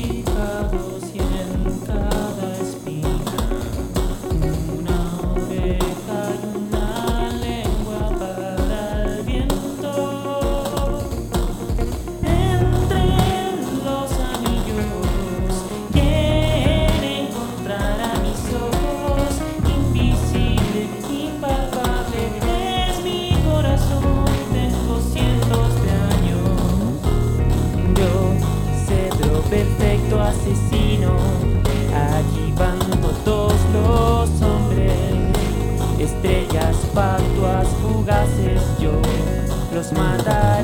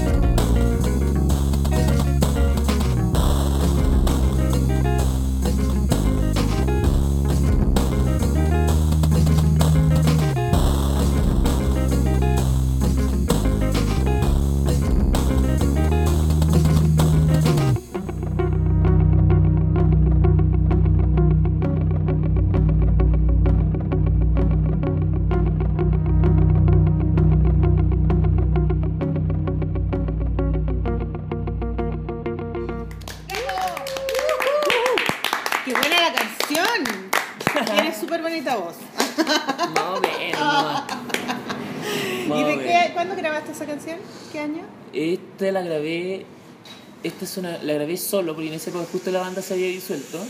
Así que nada, tenía buenos micrófonos y hice todas las cuestiones yo. Solo, solo. Sí, y fue como. Fue un poema que escribí que me gustó mucho. Lo encontraba como muy raro, muy complejo y sentía que no funcionaba tan bien ¿Un poema solo como tuyo? texto, sí. Ah, Y dije, hagámoslo canción, pues. Ya, Y me bacán. gustó mucho la onda. eh, ¿Y tú tenés tu, tu música en SoundCloud, en alguna plataforma virtual sí, que la gente la pueda SoundCloud? Umbral Hueso. ¿Umbral Era el nombre de la banda anterior. Pero hay poquitos temas. Lo que pasa es que nunca he grabado mucho por lo que te contaba de que me ha sido difícil mantener una banda en el tiempo. Entonces, Ah. mucho no he grabado. Pero tengo ahí algunos temitas dando vuelta.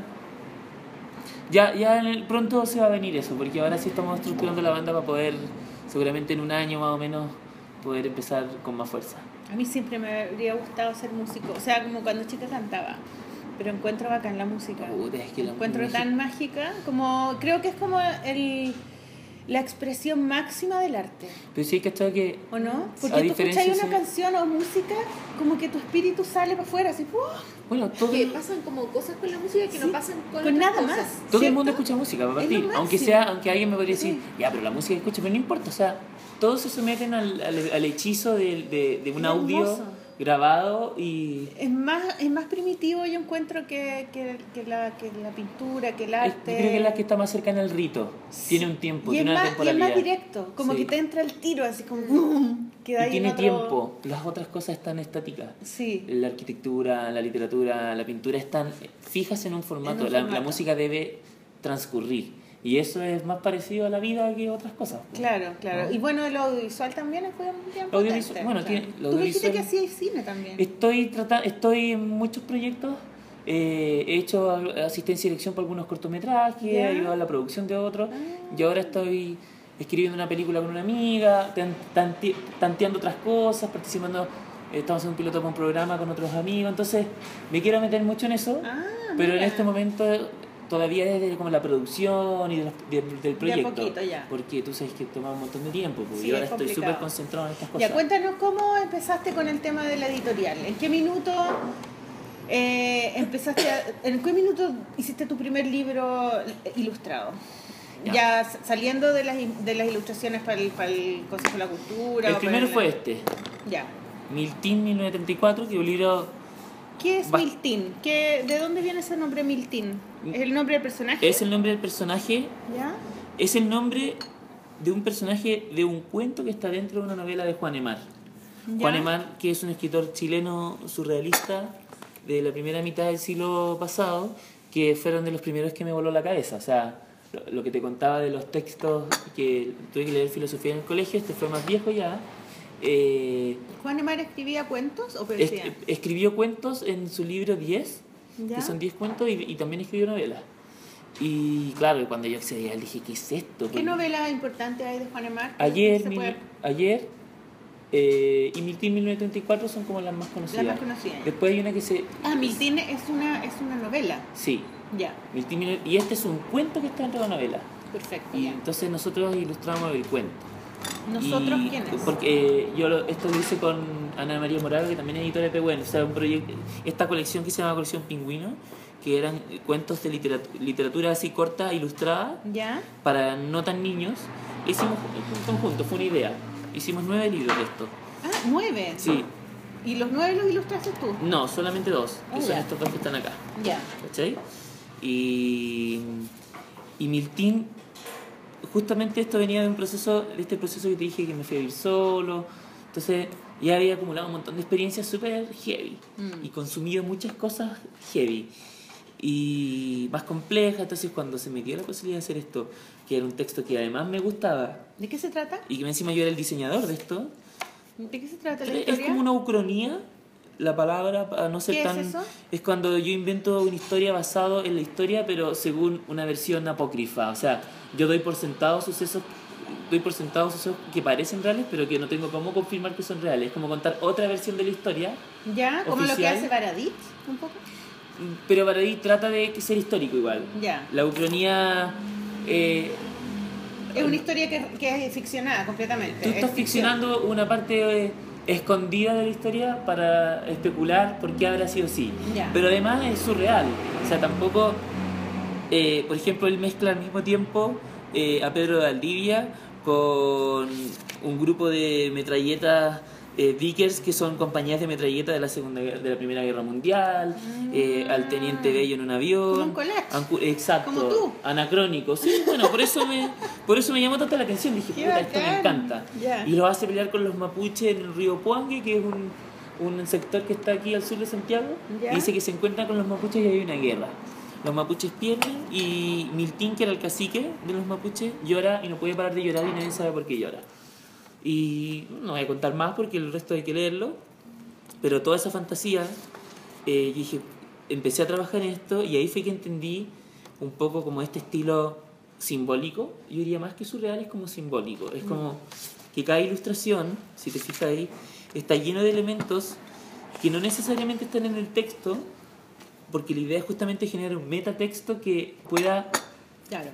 no contar lo que ya el texto contó, sino que en todos esos símbolos generar otro super mundo de referencias, ojalá que sean infinitas, pues Claro. O pero- sea, se lee con el texto y se lee con la imagen. y después te también. perdí en miles de detalles que, por ejemplo, acá está lleno de huecufes mapuches. Los huecufes mapuches son como los espíritus el, el- el mundo como- cristiano lo ha leído como demonios, pero no son demonios, más bien son espíritus como ambiguos de la naturaleza. O sea, si yo tengo miedo y me encuentro con ellos, ellos van a representar mi miedo. Claro, es la oscuridad. po. Potencias Sí. de la oscuridad, la potencia primigenia, ¿cachai? Sin forma aún.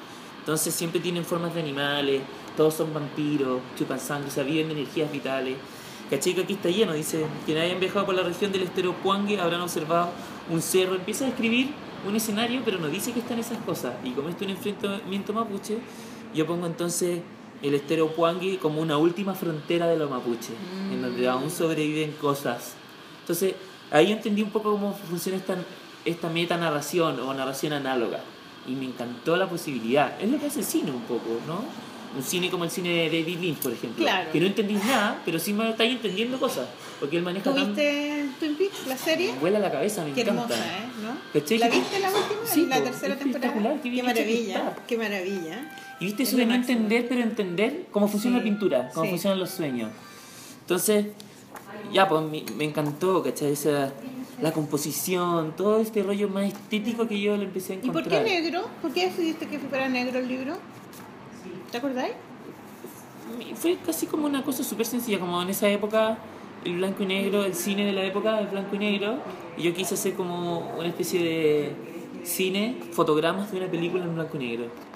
¿Cachai que parecen fotogramas de una película? Así Claro. como el formato 16 a 4. Obviamente en esa época no era así, pero no importa. Pues. ¿Esa época qué época? ¿Te refieres? 1934. Ah, ya, el- la época de, de cuando se escribió el Sí. libro.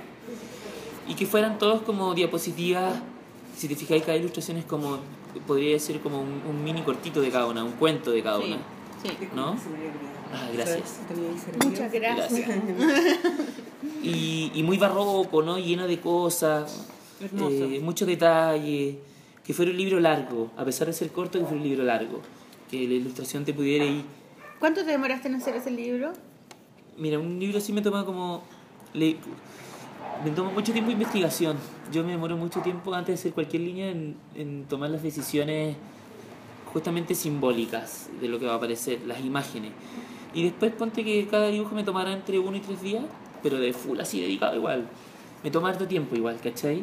¿Cuánto te demoraste en hacer el libro? ¿Como un año? ¿Dos no, años? como tres meses, fue horrible.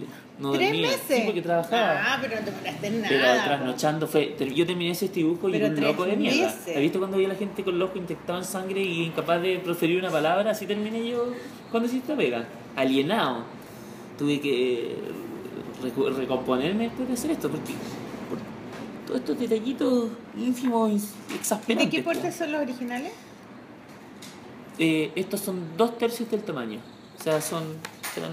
Un poco más grandes. Sí. Ya, Como el ancho de esto, po, porque si te fijas llegan hasta ahí. ya. Hasta acá. Más o menos, ya. 37 por el blog grandote, este, El blog 37 por grande, 27 ya. o 25, algo así. Entonces, después de este yo ya me embalé como con esta, esta narrativa que es muy cinematográfica. Yo creo que tiene, viene mucho de ahí. ¿no? La composición es casi como el fotograma eh, que compondrían estos directores que se, se obsesionan como, como un Kubrick, un Kurosawa, como la imagen súper estática y Sí. con los símbolos, Sí. Lynch también. No el cine este que es temporal, sino que la imagen plana, el fotograma, te está contando caleta de cosas y que puede permanecer harto rato.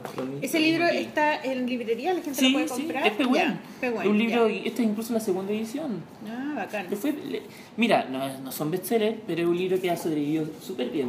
Mucha gente me escribe. ¿Qué este año lo, lo editaron? 2011. Ah, lleva harto tiempo igual. Sí. Ya. Sí, no, no, este es un libro y yo creo que se va a seguir haciendo. Y si, de hecho, si algún día no se sigue haciendo, hasta, me encantaría publicarlo también de repente con la editorial. Y después está este, Mario Bellatín, que es un escritor mexicano actual. Mario Bellatín. Sí. Belatin creo que, yo lo digo así, Y él es Mexicano. escritor. ¿Escritor? Sí. Ya. de literatura. Muy raro, me encanta, muy extraño. Su literatura es muy críptica. contemporáneo o es sí. antiguo? No, Ya. sigue escribiendo ahora. Y tiene esta historia en un Cairo que no es el Cairo, pero sí es el Cairo. Y con unos tíos mercaderes que al mismo tiempo son, son administradores de la espiritualidad de una familia muy pobre en el Cairo. Y es todo muy extraño. Hay un pájaro negro, La mirada del pájaro transparente se llama el libro, que representa la salud espiritual de la familia y ellos deben cuidarlo exasperantemente.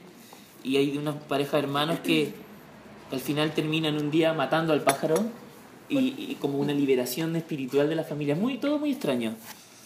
¿Y, Y- por qué elegiste ese libro o ellos te lo eligieron? No, lo elegimos con la Anita, con ¿Ya? Ana, con la editora.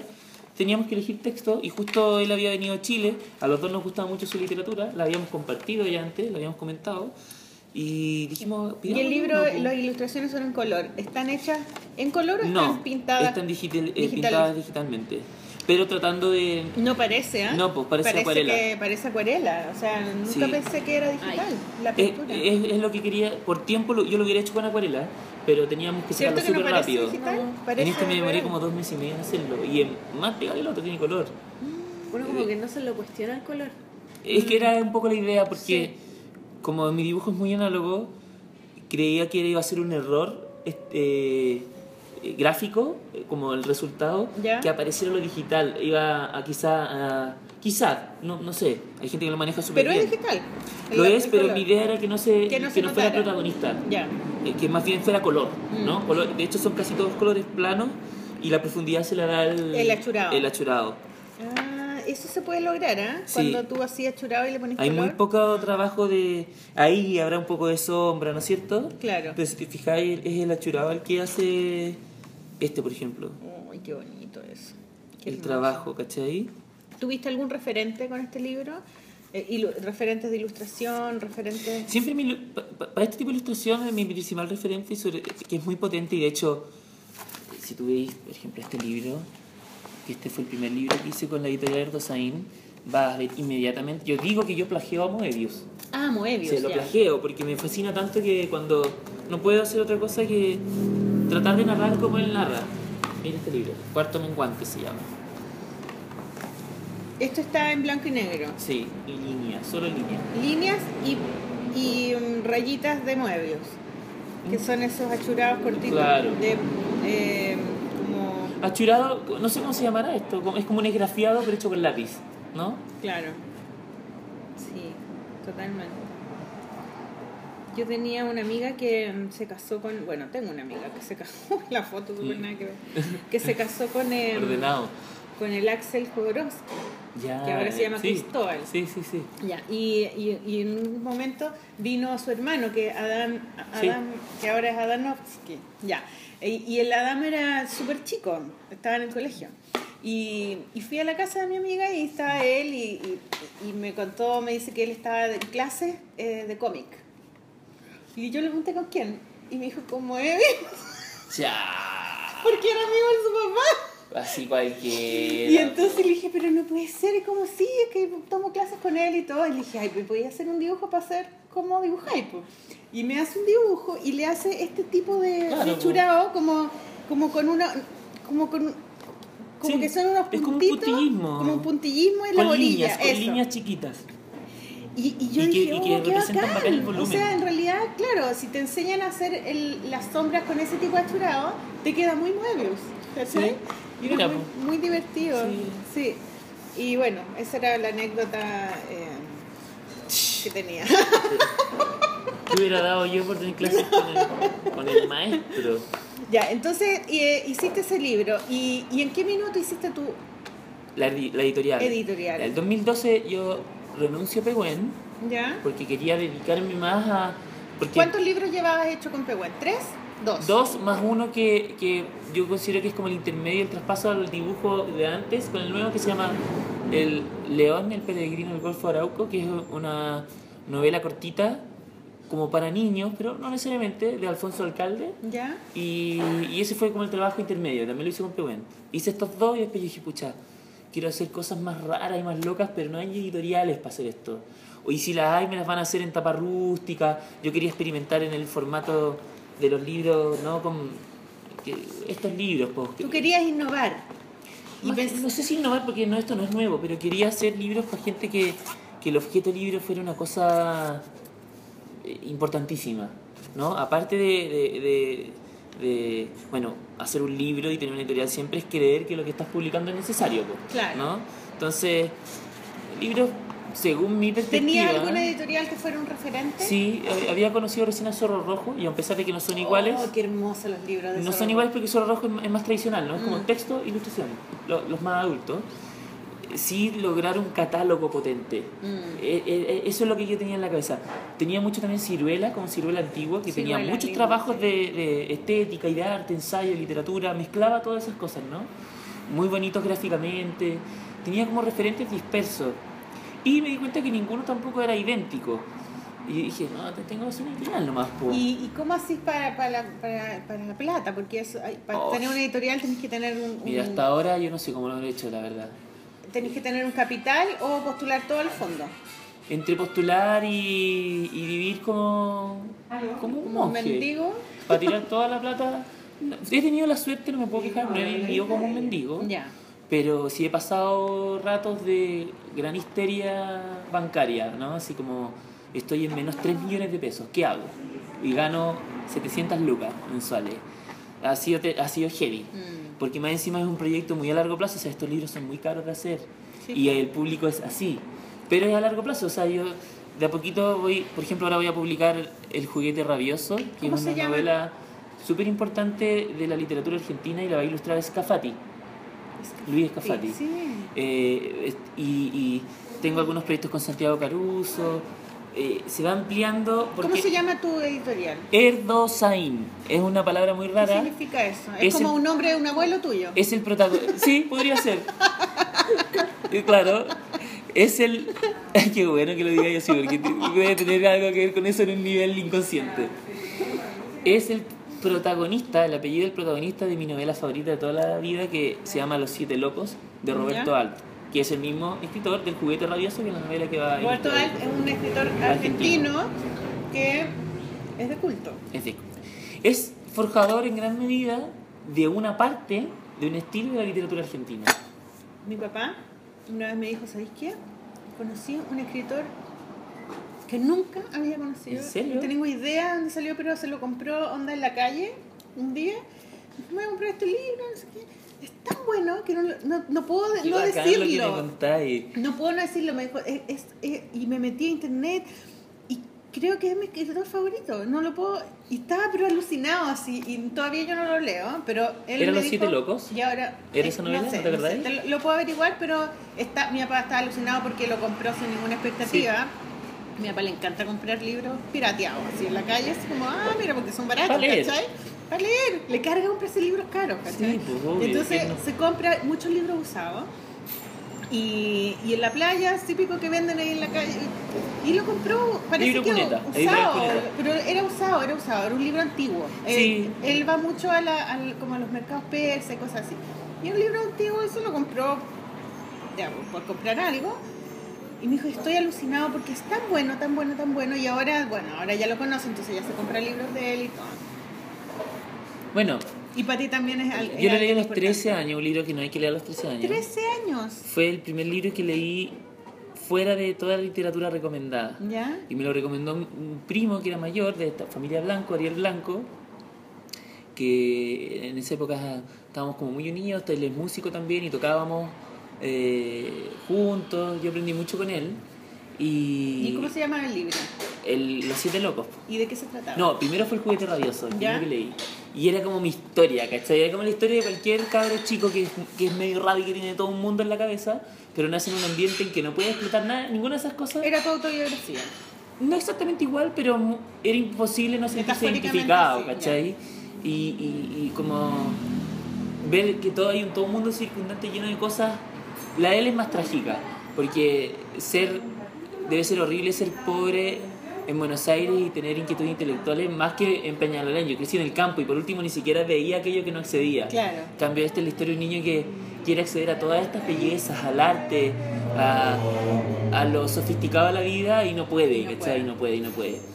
Pero tampoco una novela tan, tan así como descrita así, suena como, uy, qué lata leer la historia de un weón que se... No, es, es muy bella, es muy... Está muy bien representada como el conflicto de lo moderno. Me abrió un mundo, po. es muy potente. Y ese es el libro que tú vas a hacer ahora. Sí. Qué bacán. Ilustradores Cafati. Qué bonito lindo. eso, como... Es devolverle la mano. un Sí, poco. po, claro, es como ser fiel a tus Y gustos. Cafati hizo un trabajo hermoso, precioso, se pasó el- mi amigo, el, el viejo polaco, como le digo. La otra vez cuando escuchaba el podcast de la mm, Jessica Bell, ella hablaba sobre mm, lo importante, O sea, eh, como cuando los artistas preguntan cómo es tener estilo, cómo puedes tú tener tu propio Sí. estilo, y ella decía que lo más importante es tener gustos y ser fiel a tus gustos. Sí, ¿Cachai? sí. Tener gustos, como decir, no, a mí me gusta esta película, me Sí. gusta este libro, me gusta este autor. Y honorarlos. Reconocer tus Reconocer referentes. tu referente es súper importante, es como la base de tu estilo, porque tú venís de algún lado, Oye, ¿cachai? todos los, los- Entonces es muy lindo que estés se- trabajando con tu libro que te voló la cabeza a los Absolutamente. 13 años. 13 años. Era una deuda para mí. Es lo una es, deuda, es. claro. Y Me- cerráis un círculo. Me abrió todo esto. po. Mm. Eh, leyendo biografías o, o cosas, eh, entrevistas de, de, por ejemplo, artistas importantes de distintas épocas, todo siempre, eh, estas frases que son clichés, ¿no? Pero, por ejemplo, cuando Picasso dice, los artistas malos copian, los buenos roban, Mm, ¿no? O claro. cuando Jorge decía, es más difícil ser un buen lector que un buen escritor. O sea, en el fondo, si tú tenés tu mundo de referentes claro y bien armada tu red de referencia, es imposible que no hagas buenas cosas. Mm. Porque tenéis tus maestros claros. po. Claro. En cambio, si tú querís como, no, yo, yo no me parezco a nada, eso es mentira. Yo lo inventé. Entonces lo más probable es que sea malo. Malo, porque, claro. porque es muy difícil ser un... un, un- Porque uno no está solo, po. si uno vive en una Claro. comunidad, venís, eres un grupo. de- Algo que tú puedes inventar solo, lo más probable es que no tenga un peso profundo humano, po, si está solo. ¿No? no está acompañado del peso silencioso de la historia, por La decirlo. cultura, Eh, claro. De la cultura, exacto. ¿Y ahí en qué minuto hiciste ese libro hermoso, maravilloso que yo conozco que se llama Animal? Ya, Porque con ese libro este, yo- ¿no? con es- este ya. fue a, a- ¿Cuál es el primero que hiciste? Cuarto menguante, Cuarto se llama. menguante, pero ya. esto está hecho a mano, No, ¿qué está hecho a mano? todo.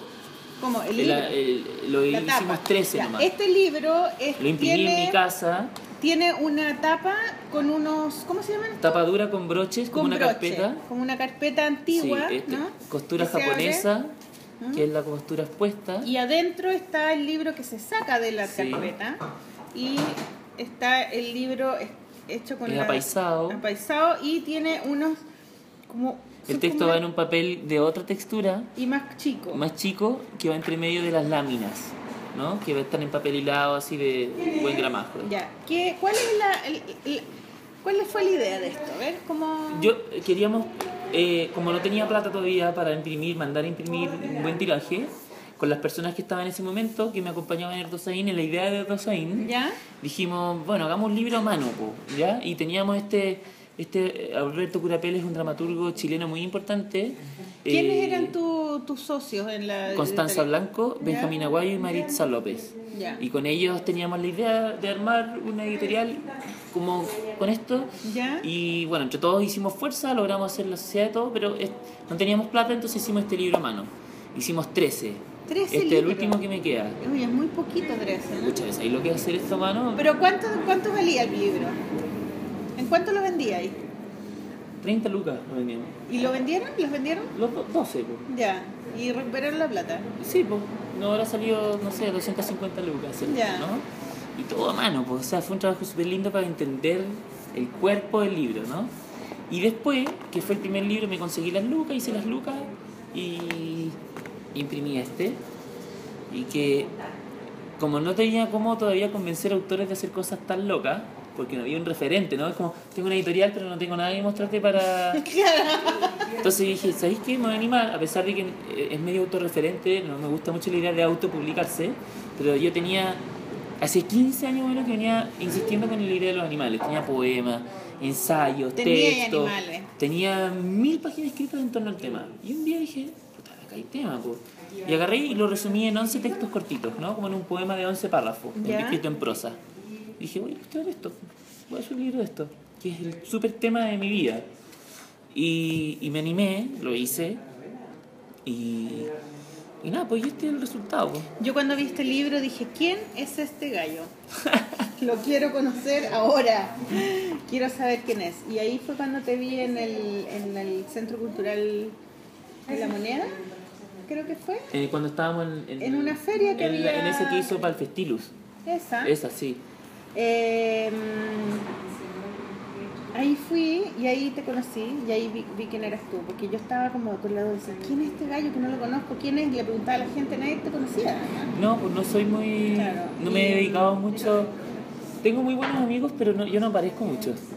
Suelo estar más bien recluido. Es muy bonito, es hermoso. Además que cada ilustración es súper distinta a la otra. La portada además es súper linda. Ah, qué bueno, qué bacán. Porque igual es basado en una portada críptica. Precioso, es súper bonito. Y los pelos que están acá Ah, sí. en, la, en las, ¿cómo se llaman? Las ¿Guardas? guardas. En las guardas. Hay unas Eh, huellitas, no sé si lo mejor. Ah, mira, unas huellitas.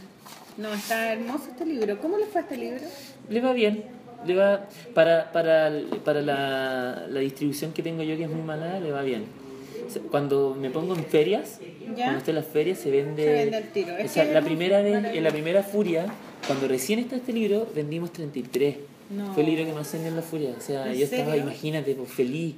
Es un 33 libro de una. perfecto, ¿no? Súper bonito. Cuando está expuesto, cuando se ve, se vende.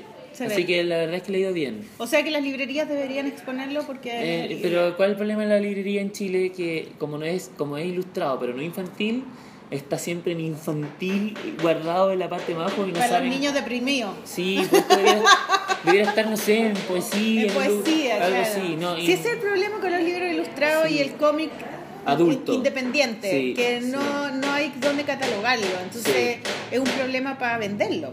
Súper, Como, ¿Dónde pues. lo ponís? Entonces, finalmente uno tiene que encontrar un distribuidor que vaya a la librería específica, que en eso estamos, pues, tratando de encontrar eso. Ya, y este fue el tercer libro que... No, el segundo. Segundo, El segundo, ¿ya? Después siguió ¿Cuál un siguió? super libro, que es como el libro el Caballito de Batalla de la editorial, que es ¿Ya? América Imaginaria, No. Qué bonito. que lo hicimos junto con Pehuen, porque imagínate, yo no tengo bodega para guardar esto, y entonces a Pehuen, al Sebastián Barro, le, le dije, hagamos este libro juntos, eh, Miguel Rojas Mix. Mix. ¿Quién es Miguel Rojas Mix? Es un, fue una persona muy importante de la dictadura, él estaba a cargo, él estuvo a cargo de la coordinación del Museo de la Memoria, hizo mucha historia del arte y escribió muchos ensayos acerca de la identidad de Latinoamérica. ¿De qué se trata este libro? Tal cual, eh, América Imaginaria es cómo los europeos imaginaron América y que cómo todo ese imaginario hasta el día de hoy se extiende para mal, ¿no? Que aquí había monstruos, que éramos todos retrógrados, que esa, esa parte del mundo que se supone no estaba en los, en los cánones y de repente aparece y hay que, según la Biblia y la Escritura, decir, ¿qué es esto? po? Según la ciencia de Occidente, esto no estaba en, en- en el guion. ¿Cachai? Entonces toda la imagen apócrifa de que se supone que todas estas cosas estaban en América. Todos sus demonios, todos sus monstruos los tiraron para acá. Al fin había un lugar en donde un infierno en la tierra. Eh, Por lo mismo, pues, entonces había que encontrar una forma de justificar cómo hacer destruir todo este lugar para sacar el oro y explotarlo. pues. Claro, claro. ¿Cómo? Diciendo que todos éramos. Yo digo todos éramos, yo, como si hubiera vivido acá, pero en, en este territorio me refiero. Qué bonito. man. ¿Y, y qué hiciste con.? O sea, ¿cómo así pasa acá? Est- Todas las- estas imágenes son imágenes como. Él las tenía en blanco y negro y las tuve que buscar casi todas. Esto fue un trabajo. oh, Porque son imágenes como de la historia de un Universal. trabajo de digamos. chino. La, la editora que contraté para esto, que es Bernardo Rejola, ¿Ya? que es profesora de literatura colonial de la Universidad de Chile, hoy casi se muere editando esto. Y fue un trabajo chino. Actualizar las notas. Y este es un libro como de consulta como teórica y... con- Pero también es muy divertido. Y- porque el autor enseñanza. tiene mucho sentido del humor. Entonces, Qué bacán, qué bacán el libro, qué bueno. ¿Y por qué se te ocurre hacer este libro? Porque con este libro me lo presentó Constanza Blanco, que era de las personas con las que eh, abrimos, que no tiene nada que ver conmigo familiarmente, ¿Ya? solo es una coincidencia de apellido. Y ella se lo pasaron en la universidad y estudia teatro. ¿Ya? Y le pasaron unas fotocopias chiquitas. Y nosotros De quedamos este gallo, de de, Miguel este libro. Ah. De, de- esta es la segunda edición. Y la primera era en blanco y negro, tapa rústica. Ah, ya Pero si existía. hace 20 años nunca más nadie no Y el tipo ya no existe, ¿o Sí, sí? sí, sí. Ah, ya, ya, ya. Está viejo, Está pero existe. De hecho vamos a publicar otro libro de él ahora pronto. No te puedo creer. Ah, o sea que él había y publicado nosotros el libro. lo buscamos, lo buscamos, él vive en París. Nunca más volvió después del exilio. Y lo buscamos, lo buscamos, lo buscamos, lo buscamos hasta que vimos con él. Él vino a Chile una, una vez y ahí le dijimos queremos hacer este libro lo queremos hacer así, bellísimo, de lujo. Nos dijo que ok, eh, hicimos la coedición con Pehuen, postulamos un fondo, nos salió y aquí está. Pues, y de hecho este libro leído la raja. ¿Cuán- ¿Cuándo salió este libro? El 2015, final de 2015. Ah, está increíble. Eh, Además que es como una enciclopedia. Es Tiene, muy- tiene esa, es un almanaque de imágenes. Sí, y, sí, y están explicadas todas las imágenes. ¿Y por qué tiene dos tiritas? Porque eh, tiramos las notas no queríamos, tiene tantas notas del libro que las tirábamos a finales de los capítulos ¿Ya? para no contaminar tanto la página. Sí, porque Entonces una feo. tirita es para el lugar donde tú vas ¿Ya? y la otra para siempre poder acceder a las notas fácilmente. Ah, pero qué Viste bien que cuando están al final uno se pierde. ¿Cuánto vale este libro en librería? En librería es 33 mil pesos. Mira. Que para lo que es, está barato. Sí. Está bien, sí, pues barato. está súper bien. Está hermoso. Te felicito. Y después siguió esta que es la super joyita que yo lo amo. ¿Ya? Que para esto yo justamente siempre digo que el Dosaín existe para hacer este tipo de cosas. Que ninguna editorial podría abordar. Claudio Roma ha publicado muchos libros. Claudio Romo ¿No? es un ídolo. Tremendo artista. Yo creo que no necesita ni presentación en el mundo Pero de hay la gente que a lo mejor no lo conoce. Sí. Claudio Romo es un artista que vive en Concepción, que es profesor, Profesor de la de la universidad. Eh, estudió en México también, Estoy en México grabado. grabado. Sí. Eh, él trabaja digitalmente, lo que yo sé. Trabaja análogamente con grafito y después colorea digitalmente. Claro, pero su trabajo tú lo miras y Es espectacular. no parece es, digital. que lo tiene- es que es su formato nomás. Increíble. Y esto es grabado Tiene en unas cosas como de monstruos, como de Sí. animales mitológicos, cosas Sí. así, ¿cierto? Pero este trabajo fue su, el trabajo que hizo allá en México. Esto es silografía hecha en madera. Es realmente una locura. hecha en madera. Y mira. ¿Y, ¿Y cómo tú llegaste lo a, es este- a ese trabajo? Íbamos a hacer un libro con él, con Pehuen, para justamente esta colección, La Ya. Pingüino, donde está Miltín. Y yo fui para su casa, al final nunca pudimos hacer ese trabajo, no resultó. Y te mostró eso. Yo se lo, lo tenía guardado ahí, yo En empecé a husmear en sus cosas y dije, déjame Como llevarme buena- esto para eres Santiago. tú buen editor como un perro, ¿no? Como un Es que perro me- que huele. Es que yo quiero publicar Así. estas cosas extrañas, pues si al final, O sea que ese trabajo es antiguo del Claudio. 1999. Oh. Y yo le dije, pucha, pásamelo, déjame digitalizarlo. Y con, con Pehuen lo que hicimos hacer no lo hicimos nunca. Y, y quedó el archivo digitalizado el 2009, hicimos esto. No. Y entonces cuando yo ya tenía la editorial, le digo un día a Sebastián, como habíamos justo digitalizado el archivo, y digo, oye, hagamos esta cuestión. po". Está demasiado bueno. Hagámosla y hagámosla de lujo, hagámoslo, aunque no se venda muy bien, pero hagámoslo. Porque tienen que existir estas cosas, o no se puede perder este trabajo. ¿Y de qué se trata ese libro? ¿De qué se Es trata? su en su- imaginario cuando él era niño, ¿Ya? es el imaginario que él construyó en su cabeza del lugar en el que vivía, que es Talcahuano. Y él hizo una historia apócrifa, portentosa, fantástica de lo que eran sus recuerdos, y mezclados con la cultura popular, con la cultura universal, y al modo como lo hacía la lira popular, ¿no es cierto? Como puras imágenes. Sí, es es, que es demasiado lindo. ¿Y, los, y las maderas las Son- tenía? Yo nunca he visto lo- lo- las, ma- la- la- las matrices. Las matrices. Pero sí vi los originales que sacó de las matrices. Y él fue Eso fue lo que digitalizamos. a México, Sí. cuando ya había salido de la universidad. Como Ya era profe, Ya era profe, ya, Sí. ya. Y caché que esto está, los textos del principio, el prólogo que lo escribe él, tú caché que está escrito es- al revés en silografía, pues tiene que ser, Qué bueno, mira el como- trabajo, Sí, como, como Leonardo da Vinci. al revés y en negativo. Y en negativo, sí. o sea, Claro, porque tenéis que ha- hacerlo al revés para que salga para el otro hay lado. unas po. páginas que son épicas, mira, mira, mira Qué eso, seco. cómic más encima, Más encima cómics. porque sí. le gusta mucho, tiene cómics hechos él. Eso y por último ya están estas dos últimas joyitas que son... Que son los más chiquititos. Sí, que me encanta. Esta es una novela, El humo sobre la tierra, muy cortita, muy extraña, que me encanta. ¿Quién Y lo, quién lo, quién lo eh, ¿Ilustró? ilustró? Yo hice cinco ilustraciones, yo no diría que un libro ilustrado, son los inicios de los capítulos. Ya, Y lo hice para darle un poco un toquecito... qué ¿No? bonito. Y eso está, eh, ¿cómo se llama? El Eh, Manuel Arduino Pavón, es un escritor eh, argentino. No, es uruguayo y vive en Argentina. ¿Cómo se llama? Manuel Arduino No, no, Pavón. no, perdona. El hombre, El no. humo sobre la tierra. El humo sobre la tierra, ya. Una novelita corta muy buena, a mí me fascina. De hecho, siento que es el mejor inicio de novela que yo he leído en mi vida. Es bellísimo. ¿Cuál Me- es el inicio Mira, de novela? lo voy a leer. es- me dejó, quedé pasmado. ¿Viste? Cuando uno lee algo dice, no sé qué, qué significa esto, como ver una película de Lynch. Ya. Dice, así parte. Soy un hombre sencillo, sencillo como una canasta de mimbre. Por una causa inexplicable, mi canasta de mimbre comenzó a quemarse. No alcanzo a discernir la razón. Mi canasta de mimbre hizo fuego. Yo estaba en el jardín de mi casa junto a la pileta dorada. No tenía una fuente ígnea en mis manos. No había un sol rampante. Nada podía justificar que mi canasta de mimbre se quemara. Oh, qué ¿Qué bonito. ¿De qué está hablando? ¿Cachai? Sin embargo, las- ¿Metafóricamente o las está hablando en realidad? Claro. brutales. Qué bacán. Entonces qué el fuego, ah, una metonimia bellísima y Después está este de los conocidos Claudio Aguilera y Vicente Cocina. Ah, este libro lo parece que lo recomendamos una vez.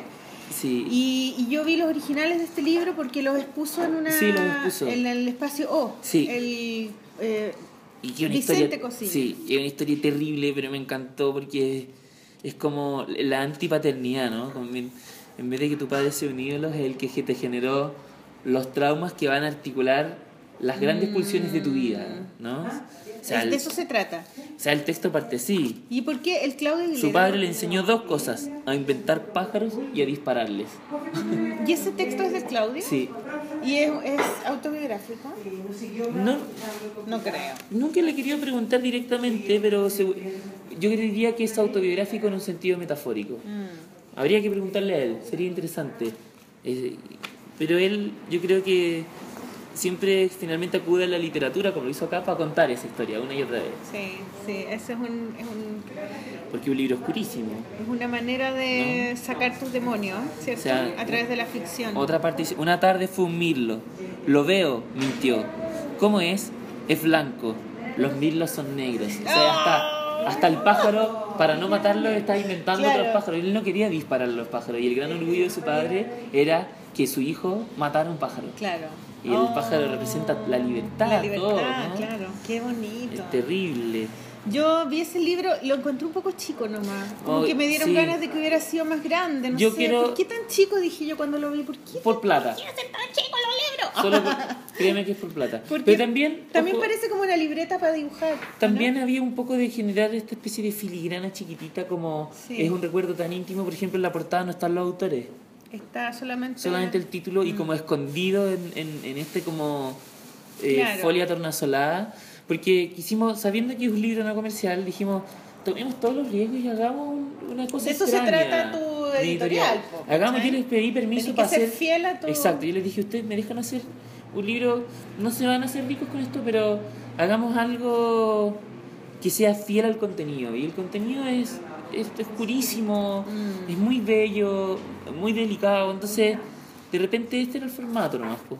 Lo que sí me gustaría, si es que algún día hay una segunda edición, y yo espero porque yo quiero siempre mantener el catálogo, no hacer libros esporádicos, es que tenga más dibujos. Sí. No más texto, el texto está bien, pero de repente yo le dije al Vicente, para la próxima hagámosle más dibujos, que esto sea un poquito más grueso, que la experiencia sea más de sumergirse en este Sí, mundo. claro, ¿no? sí, eso pasa, que tiene mucha tapa Sí. y poco... Y eso sería, son cinco libros hasta ahora, vienen dos más, el de Scafati y uno que se llama Parpadeo, que es una novelita cortita que me encanta, que la escribió el uno de los editores principales de Zorro Rojo. Ah, El Martín mira, Edelson, que es argentino y vive en, en Madrid. Bacán. Lo conocí en la feria pasada de Guadalajara a través de Santiago Caruso. Él no. Estábamos. ¿Tú vas a las ferias? Sí. Ya, sí. a, a mostrar tus libros, conocer Sobre todo a conocer gente, Ya. porque me interesa entender cómo funciona. Yo tengo, quiero tener autores de todos lados. De todos lados, claro. Y a mirar, pues sí hay que sapear, pues, Sí, para saber po. qué se está haciendo. Y entonces estábamos en un restaurante y nos contó una historia fabulosa de un uruguayo en Barcelona que tenía un restaurante chiquitito donde hacía pizza y otras cosas y que era una resistencia, un bastión de resistencia de lo rioplatense, de esa imagen como ir en, en contra absoluta del mundo moderno y sentirse orgulloso de eso. Y nos contó esta historia y nos reímos tanto que yo le dije, ¿sabéis qué? Escríbela y yo te la publico. Ah, no te Y él creo. pensó que era Y una una talla. historia que él contó de alguien Contó que ahí, conocía. Y nos estamos riendo, ¿cachai? chistoso. Y él supongo que no se lo tomó tan en serio, me hizo una talla y yo después le insistí por mail y le insistí hasta que dijo, ya, lo voy a hacer. Ah. Me la mandó, me encantó y ahora son libros que llegan a final de año porque yo lamentablemente tengo que imprimir en China para lograr estos resultados. ¿Tú imprimes en China? Porque acá me saldría tres veces más imprimir estos libros. No te de puedo tapa creer. dura. Pero igual tenéis que hablar chino o no? No, inglés. Inglés, ya. Sí. Ah, mira. ¿Y fuiste alguna vez a China? No. Nada, todo se hace por internet. Todo por internet. Qué bacán. Sí. La Paloma Valdivia me contó la otra vez que ella imprime en China, pero porque está haciendo unos libros pop-up. Sí, pues ellos también lo hacen. Mira, Claro. los chinos hacen todo. Yo me encantaría que hubiera gremio acá y que me encantaría que dijera impreso en Chile. Pero por ahora no puedo, o sea, hacer estos libros acá. Este, Crónica del Ocho Portentoso, me hubiera salido 10 millones de pesos hacerlo acá. ¿Cachai? Este que me hubiera salido 6. ¿Cuánto vale este libro? 17, ¿no? Este ¿Cuánto vale 18 librerías. 18, ya. Este vale, ahí vale 9.500. El humo sobre la tierra 11.000 igual son buenos precios para lo que son, Para lo que son, tapadura, claro, porque claro. la idea es que se puedan comprar también. pues. Oye, Daniel, yo tengo unos libros también para recomendar, pero antes de eso quería que habláramos del diplomado. Ah, sí, pues. Nada, pues invitarlos, pues. Este creo que es El diplomado de la Chile. el diplomado de ilustración de la Universidad de clases. Chile, junto Sí, con Felipe Moore y Claudia Blin. Sí. Creo que, y lo digo incluso, me pongo más en el lugar de si yo hubiera sido, si fuera eh, un alumno, más que profesor.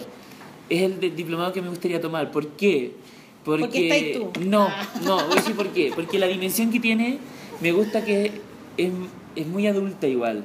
¿No es cierto? Tu trabajo, el de Felipe y el de Claudia, y el mío apunta más como Son todos distintos además. y hay un, un rigor súper grueso en el dibujo, pero no el dibujo por el dibujo, sino como la exigencia en lo narrativo. Felipe es un tremendo artista, es mi ilustrador favorito chileno.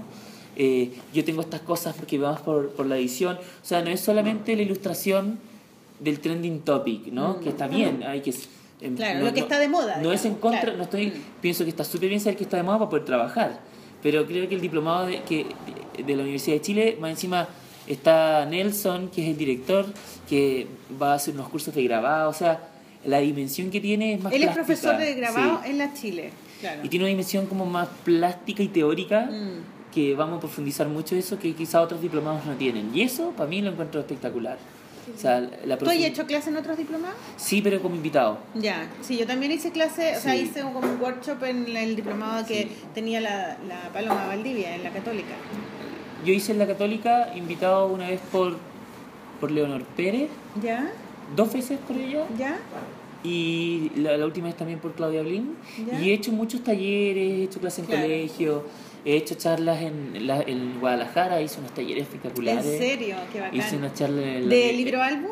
No, de lo que trabajo yo, de como más bien semiología, construcción de la imagen, Ah. todas esas cosas súper pajeras. Sí. Pero llevado a lo práctico igual. Llevado a lo práctico, claro. Eh, en la Universidad de Guadalajara hice una muy divertida, muy larga, me dieron un espacio muy divertido y ahí yo siempre he dicho que yo creo que hablo puras weas, pero soy un buen charlatán.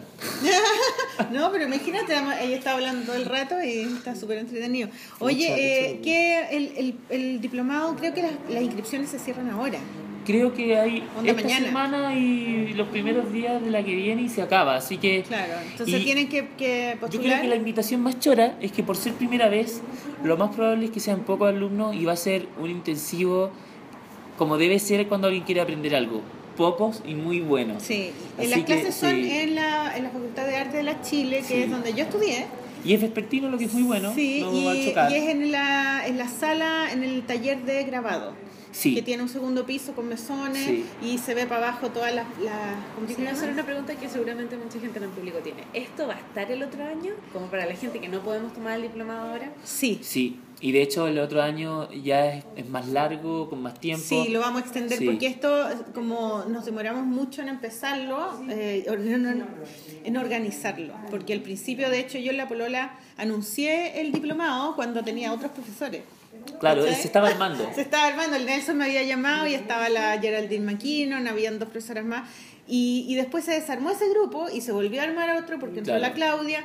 Y la Claudia, bueno, la Claudia es seca. Es Seca y- seca, y se no pasó, para, se pasó. es una Y ella armó este diplomado y armó otro que, que el de la Católica primero. Sí, ella armó el de la Católica Sí. hace años. Y tiene una visión súper buena porque como que sabe eh, como juntar cosas que, que como que se, se potencian. ¿cachai? Es como, es como, a mí me da risa, es como, tiene el perfil como de los políticos, que sabe reunir gente y hacer algo y después desaparecer. Sí. ¿No? Porque se fue a la Antártida. Que Se ah, pasa viajando. Bueno, ahora esta vez va a hacerlo con nosotros, se va a quedar. Claro, así se que va a quedar. Es pintora, es seca y, y tiene esta visión de Ya, ¿Y qué vas a hacer tú en el diplomado? ¿Qué- Justamente la parte más teórica. ¿Cuál es tu, tu módulo, digamos? ¿Cómo se llama? Un primero que, que es como, sobre todo de discusión de qué es la ilustración, ¿Ya? teórico, histórico. eh, vamos a hablar qué es la ilustración hoy, qué fue antes, de dónde viene, para que no sea solamente dibujar, ¿no? Esta Claro. cosa de no es solo ilustrar un libro, Darle un marco ¿Qué teórico es la para que se imagen? comprenda. ¿Qué es la semiología? ¿Qué, cómo, cómo se trabaja con esto? Con un, para que el día de mañana si te toca ser director de arte, Claro. que es como una super pega la que podía postular un ilustrador, no que volando, Claro, ¿no? Entonces, darle un poquito este peso. Después vienen ustedes, que son secos los dos ilustrando, Con Felipe. el Felipe, sí. ¿Qué Pero hace? tenemos dos módulos distintos. Sí, pero ambos van a trabajar en el fondo Claro. la narrativa visual y, as- y con, con el rigor que tienen las dos manos de ustedes, que son, son ustedes, yo me atrevería a decir que son virtuosos en la técnica. Entonces, sí, Gracias. lo son, Gracias. lo son. Tú también. Pero- sí, pero ustedes son rápidos y eso es un valor.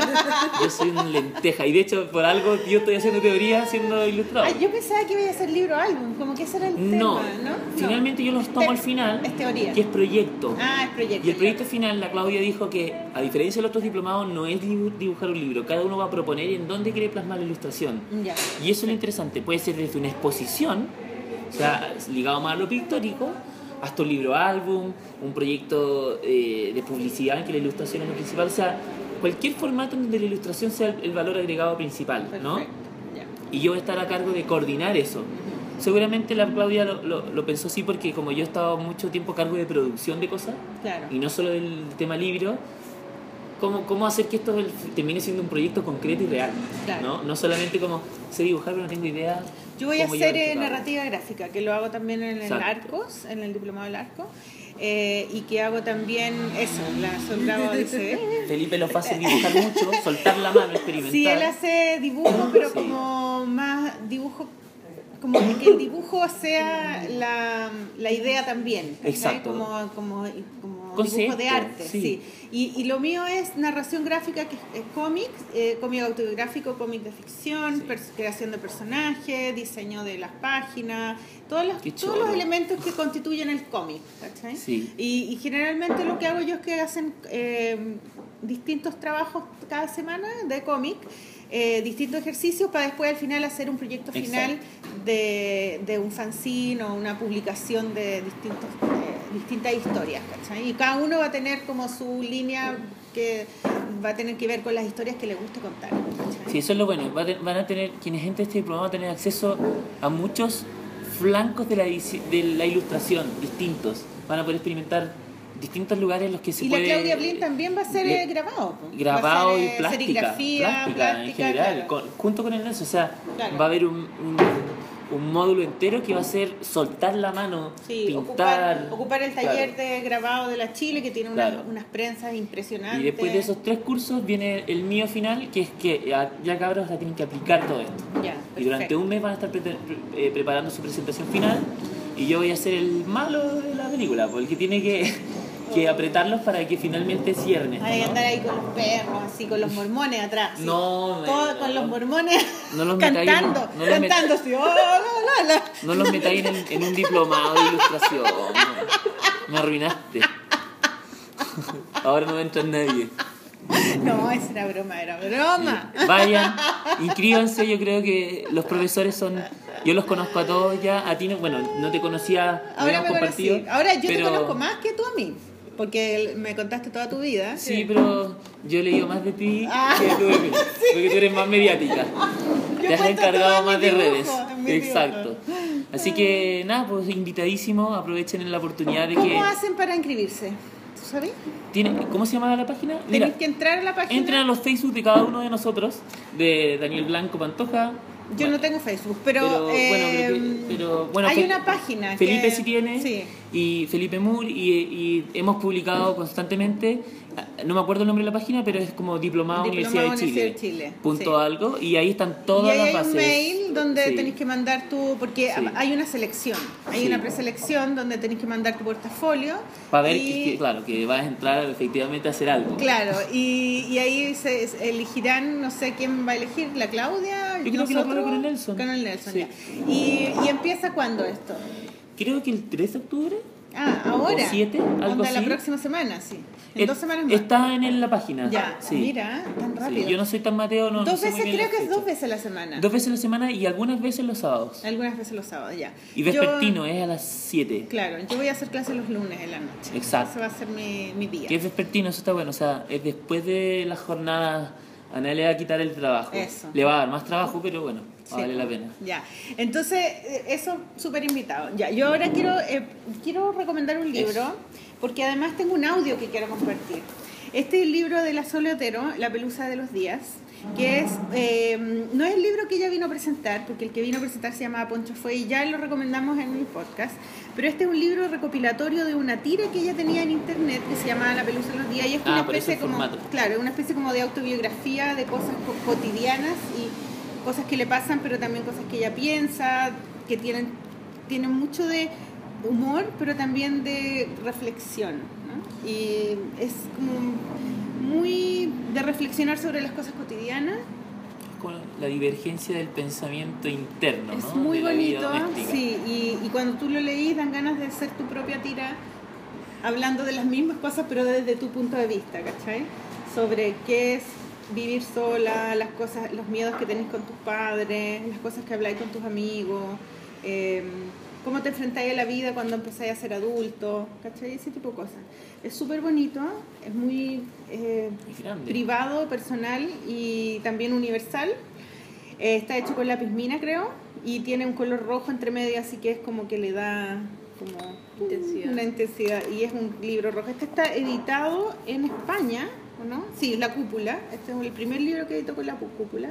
Pero como digo, esto es una recopilación de los libros, que- de, la, de la tira que ella tien- tenía en internet que se llamaba La Pelusa de los Días. Qué Entonces, extensa. hay una, la, la Sole está eh, actualmente, no sé si, creo que vuelve en octubre a Argentina, está en una residencia en Angulem. ¿Tú cachai Angulem? Sí. Que es el Se lugar... han oído, pero eh, esa residencia es como muy, muy mencionada. Bueno, la Sol, Ote- Sol Otero me mandó este audio cuando recién llegó a Angulem. Yo cuando lo escuché dije, bueno, me acabas de describir el paraíso para un dibujante de cómics. Guau, ¿cachai? Entonces los va- se los voy a mandar, se los voy a poner. Pensábamos dejarlo para Patreon, pero como la Sole va a llegar luego y Patreon todavía no lo podemos subir porque estamos esperando que la Sol llegue de Estados Unidos y todo. Entonces lo vamos a escuchar para que. Perfecto. ¿Ya? Bueno, eh, estoy en la Maison des Auteurs, así se pronuncia, en Angoulême. Eh, estoy compartiendo un estudio con Marc Bell, que para los que no lo conocen es un historietista canadiense muy muy bueno, como de la generación de Julie Doucet, más o menos, creo. Eh, nada, él es mi compañero de estudio. Como yo me gané la residencia acá, me dieron un, un estudio compartido con él en la mesón y además eh, me tocó eh, un departamento de un monoambiente para mí sola, que por suerte está casi enfrente de, la mesón y está en, un, en una casa que yo no sé bien de qué siglo es, pero creo que debe ser como del siglo 5 o 6. Es súper vieja la casa, especialmente las escaleras que tengo que subir para llegar al departamento son muy antiguas. Se están cayendo las paredes porque la piedra es como muy vieja. Eh, es un lugar que está lleno de palomas y también de cuervos. Eh, y nada, y la Maison des Auteurs que está justo enfrente, tiene una vista sobre casi todo lo que es Angoulême por la ventana, después si quieren les mando una foto. Y es una casa bastante grande donde hay estudios de un montón de artistas. Ahora no tengo el número exacto de gente que está trabajando acá, hay como 20 y algo de personas. Algunas con la residencia, otras siguen estando como residentes, pero ya eh, como se quedaron mucho tiempo en Angulem o volvieron varias veces a, trabajar acá, se pagan sus propios alquileres para poder vivir en Angulem y trabajan en la mesón. Eh, hay autores de todos lados del mundo eh, que están todo el tiempo yendo y viniendo. Algunos vinieron a hacer residencias cortas como la mía, que es de tres meses. Eh, otras personas como Ahmad, por ejemplo, que es un iraní, hasta hace un año y medio eh, acá y se va a quedar por lo menos dos años más, creo, va a estar un montón de tiempo. Y nada, eh, por ejemplo, ahora viene Tate, que es una chica colombiana, eh, está Camilo Vieco, que es otro colombiano, hay un francés que se llama Olivier Vallès, si no me equivoco, que estuvo viviendo durante 10 años en Chile y vino para la mesón directamente. Eh, está Lola, Lola Lorente, que es una española, que esa, ella ya está haciendo residencia acá como por tercera vez, está viviendo ya en Angulem permanentemente. Eh, y nada, y la cosa es que yo vine acá con mi proyecto y Estoy haciendo aproximadamente unas 10 páginas por semana. El lugar es como muy chico, el pueblo, si bien ahora son vacaciones de verano, así que está lleno de gente y justo en este mismo momento hay un festival de cine francés. Eh, ayer fui a ver una película al aire libre, por ejemplo, en la noche. Eh, Así que nada, hay bastantes actividades, pero la verdad es que es bastante aislado el pueblo, entonces sirve muy bien. Eh, a la tarde no se puede hacer demasiado, así que uno viene acá al estudio y se concentra bastante, o por lo menos yo me estoy concentrando bastante porque aparte sé que se me acaban los tres meses y me gustaría volver con, con el libro hecho. Y otra de las cosas buenas que tiene estar acá es que por supuesto mientras yo estoy de residente algunos fines de semana los aprovecho para eh, viajar a otros lugares. Hace poquito eh, me fui a Ámsterdam a visitar a un amigo y la semana que viene me voy al Festival de Helsinki que me invitaron y en 15 días o un poco más me voy a un festival en, en Avilés, en España, que también me invitaron, así que estoy aprovechando que estoy en esta parte del mundo como para conocer un poco los países que, que están cerca también.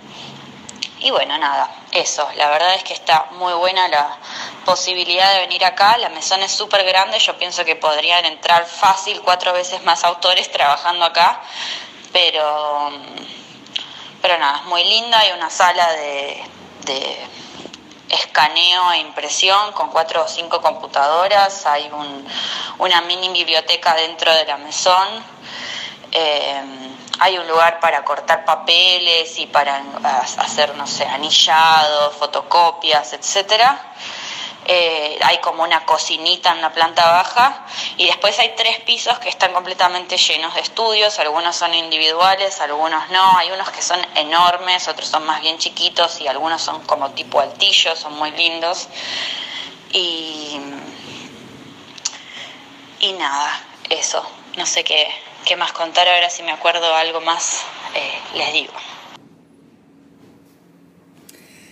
Bueno, estamos muertas de envidia, eh, queremos matar a Soleotero. De hecho, yo de aquí me voy a postular al tiro angular y me olvido de todo. Olvídense de Erdosaina Ediciones, olvídense de mí, me voy a cambiar el nombre. Oye, acá. yo le pregunté a la Sole cuando vino, cuando me, me dijo, no, me voy para allá, le dije, pero ¿qué hiciste para poder conseguirlo? Me dijo, no, es la segunda vez que postulo, tú mandas tu proyecto y una carta donde explicas de lo que tienes que hacer y hay postulaciones que son en inglés y otras que son en francés y otras en español. Y, mm, y ella postuló y dice que la primera vez no le aceptaron el proyecto y ahora la segunda vez se lo aceptaron. Ahora, tuvo que pagarse sí ella el pasaje y, y conseguirse una beca con, esta- en- con Argentina para que le pagaran eh, plata para estadía también. Claro, y esto pasa en el lugar nomás. Nada más. Claro, estar ahí, pero no te pagan nada. Entonces tú tenés que conseguirte, ya sea por ventanilla abierta Sí. en Chile, por ejemplo, que te paguen eh, los pasajes y la estadía. Claro, todo o sea, esa parte no es la idílica, pero una vez consiguiendo eso, Pero imagínate, es, es como yo le dije, me escribiste el paraíso, Sí. porque estar en un lugar lleno de dibujantes, todos de todo el mundo, todos muy talentosos con distintos estilos, distintas eh, como dijo, un lugar pequeño en donde estás obligado a. Ese, fuiste a eso. Fuiste a Me eso. Me imagino, despertar Claro. a ir a, dibujar, a, a hacer tu Vaya a dibujar y después tomáis desayuno con, con alguien o vaya a que te va a con complementar tu idea, va a discutir. Y de repente hay festivales de cine en el parque, de cine arte. Ah, no, es como... Qué choro. ¿Estamos muertos de envidia? Sí. bueno, después le vamos a pedir a la Soletero que nos mande otra, otro audio, porque ella se ofreció a mandarnos audio de, desde allá. Claro, para ver cómo fue, porque este audio lo mandó cuando ella recién había llegado, recién llegó en agosto, esto es agosto, septiembre y octubre, por eso ya va a volver a finales de octubre, me imagino. Y eh, era verano allá, entonces mucha gente me dijo que estaba muy vacío porque hay mucha gente que se había ido de vacaciones. Claro. Entonces cuando ella estaba ahí me dijo, yo no he visto a mucha gente, sé que hay mucha gente acá, pero no hay, se Claro. fueron todos de Más vacaciones. encima, si Claro, chico y no entonces estaba, estaba un poquito sola. Y después fue a Helsinki, porque en Helsinki hubo un, festival de, de cómics donde el invitado era Latinoamérica. Entonces, eh, en, en Argentina hicieron, hola, hicieron un, eh, una publicación que se llama El Volcán de dibujantes latinoamericanos, donde me invitaron. Ah, qué buena onda. Y lo fueron a presentar, hicieron una exposición y ella fue invitada también a exponer con Chicks on Comics, que es una agrupación de mujeres dibujantes de Argentina y de otras partes del mundo que hacen eh, cómics eh, comunitarios, como que hacen una página, la suben a internet, después la otra le contesta y así. Como un cadáver exquisito. Sí, como cada exquisito de cómics de puras mujeres. Y acaban de, y hacer hicieron una exposición en Argentina en la- hace a principio de año, eh, donde invitaron a las Catherine Subnem a- como invitada chilena. Así que, bueno, gracias Sole por tu eh, grabación. La teníamos como, estaba un poco ya pasada de tiempo, pero bueno. Bueno, pero preferí había que escuchar había esa que escucharla. Eh, lo otro que, mm, que teníamos pendiente era. Yo traje otros libros, pero creo que ya se nos está acabando el tiempo. Estamos como Ya hablamos muy- harto ya del hablamos libro, harto así del que libro. hay hartas Sí. cosas que mirar. La, la Sol Bravo tiene una. eh, una un update de eventos, sí, que vamos a escucharla ahora. Eh, yo el, este fin de semana, el 7, ¿Ya? sí, creo que cae 7, quizás, no sé. Ya, El voy- en, el, en el Safari, voy a estar en el Safari Festival y voy a estar en Cohete Lunar también. Los, ambos eventos voy a estar el día sábado. Ya, ¿y Están- dónde es? Son eh, safaris en Bombero Núñez, Ya. eh, 321, 231 creo, y Cohete Lunar en Casa Los 10. En casa los 10. Sí. ¿Cuál sí. es Casa de los Días? Es una casa que está eh, por acá, por Santa Lucía, como frente, así por esta calle. que- Está en, está en, Santa en Isabel. Coquimbo con... Es la Casa de los 10 es la casa en la que justamente los 10, que es esta agrupación de vanguardia de arte, ¿Ya? se le eligieron como su sede. Eh, donde está, ahí está Pedro Prado, Augusto Almar Ah, y otros. antiguo, muy po. antiguo, ya. Y ahora es una fundación Ya, qué cultural que se está proyectando. De hecho, hay una obra de teatro que se llama Los 10, que se va a hacer en esa casa ocupando el espacio en la cual yo estoy participando más bien como una especie de... Voy a ser un- el editor de un libro que va a salir de ahí. Ah, mira. y Eva. Nagarín, que es la directora, mira qué coincidencia, es la que yo le- he compartido un poco con ella parte de la creación de este proyecto. Qué bacán. Entonces tú vas a estar el sábado en los sábado, dos. sábado 7 ¿Ya? voy a estar en Safari Festival y el sábado 14 voy a estar en eh, Festival Cohete Lunar descubriendo nuevos mundos. Y todos los que digan que van de la polola se llevan un regalito. Así que- Ah, entonces Díganlo. van a tener que decir que son Sí, que, vienen van- de la que, polola. que los manda Van a la sonar, polola. van a sonar como macabeos. Idea Hay otro, que- hay otro eh, anuncio de la librería Basaliza ¿Ya? que todavía pueden ir a la librería y cualquier compra que hagan de materiales o de libros o de cuadernos, eh, si dicen que vienen de parte de la polola, hay un, tienen un 10% de descuento. Perfecto. ¿Mm? Y lo otro que también teníamos pendiente es el concurso. Sí, el concurso sigue vigente, el plazo es hasta el 1 de octubre y han llegado algunos correos, pero me imagino que igual como fue la semana de septiembre, la fiesta y la cuestión, Sí. así ya está. ¿Y cómo se llama el concurso? Eh, si hicieras un viaje interior, ¿qué animal te acompañaría? Eso, un viaje interior, metafóricamente. ¿Y qué tienen que hacer para concursar? Tienen que enviar un dibujo, un dibujo, o sea, Un un, dibujo, una- uno. un archivo, por Sí. favor.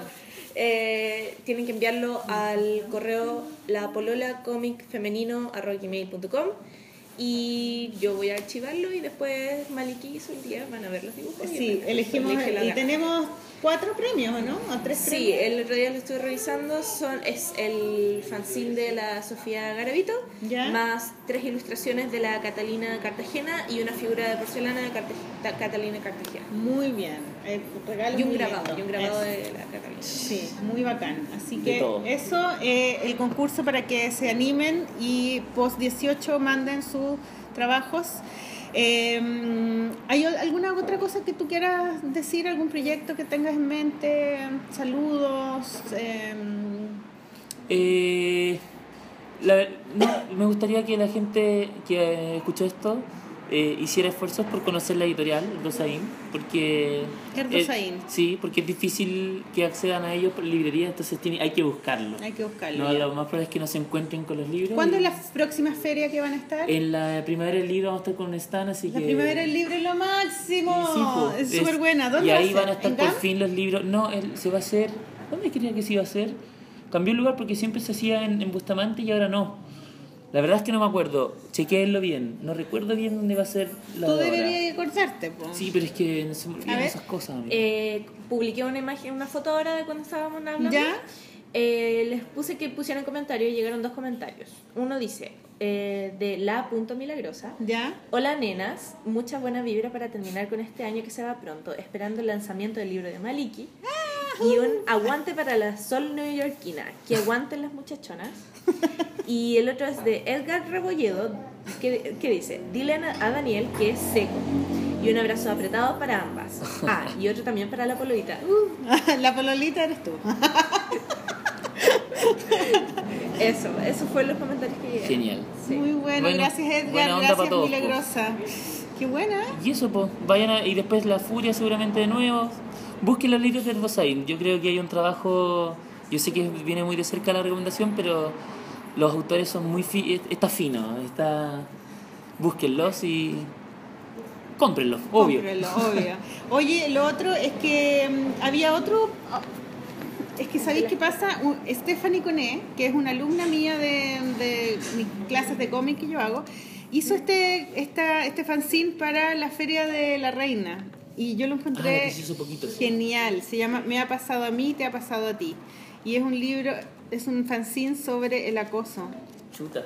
eh, callejero sobre y el machismo y, y está súper bonito así que si es que lo, lo ven por ahí no sé cuánto costaba debe haber costado como mil pesos no sé en, el, en la Sí, feria muy bueno. sobre los piropos no y es un poco autobiográfico pero también es como sirve también como Es un manual igual. como un manual, Sí. claro, ¿no? Eh, está súper bonito, también vamos a poner las fotos y felicitaciones a Stephanie Coné, que está eh, sacando, esta es gente, la gente que está Son- recién haciendo sí, cómic, es una manera de, empezar a publicar, ¿no? Hacer su propio fanzine, en un, tener una meta, decir ya, en, en esta feria voy a hacer este fanzine, hacerlo y empezar a, a Y moverlo. probar el formato. Claro, muy bonito.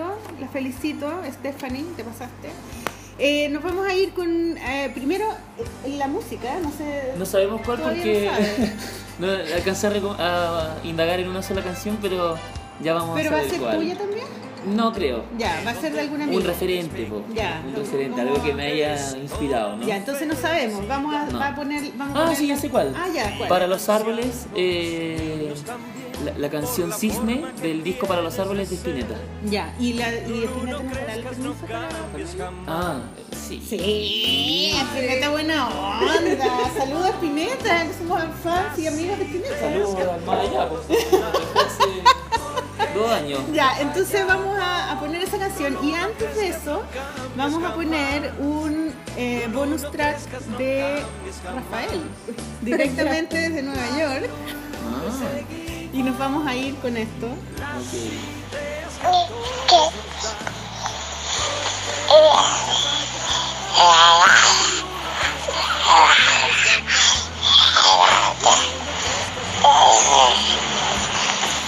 Y ese es un saludo de Rafa que ya aprende inglés. Brujería. eso. Es como satánico. También. Macumba. Brujería. Chao. Chao. Gracias. Oye, gracias a Café Mingus que nos dio unos cafés exquisitos. Sí. Tiene que nos venir. abrió. Ay, nos abrió. Entre los escombros nos abrió. Ir a Razabal, esquina Tegualda, vengan a Café Mingus. Chao, chiquillos. Adiós. Chao. Gracias. Lulu, no crezcas, no cambies jamás.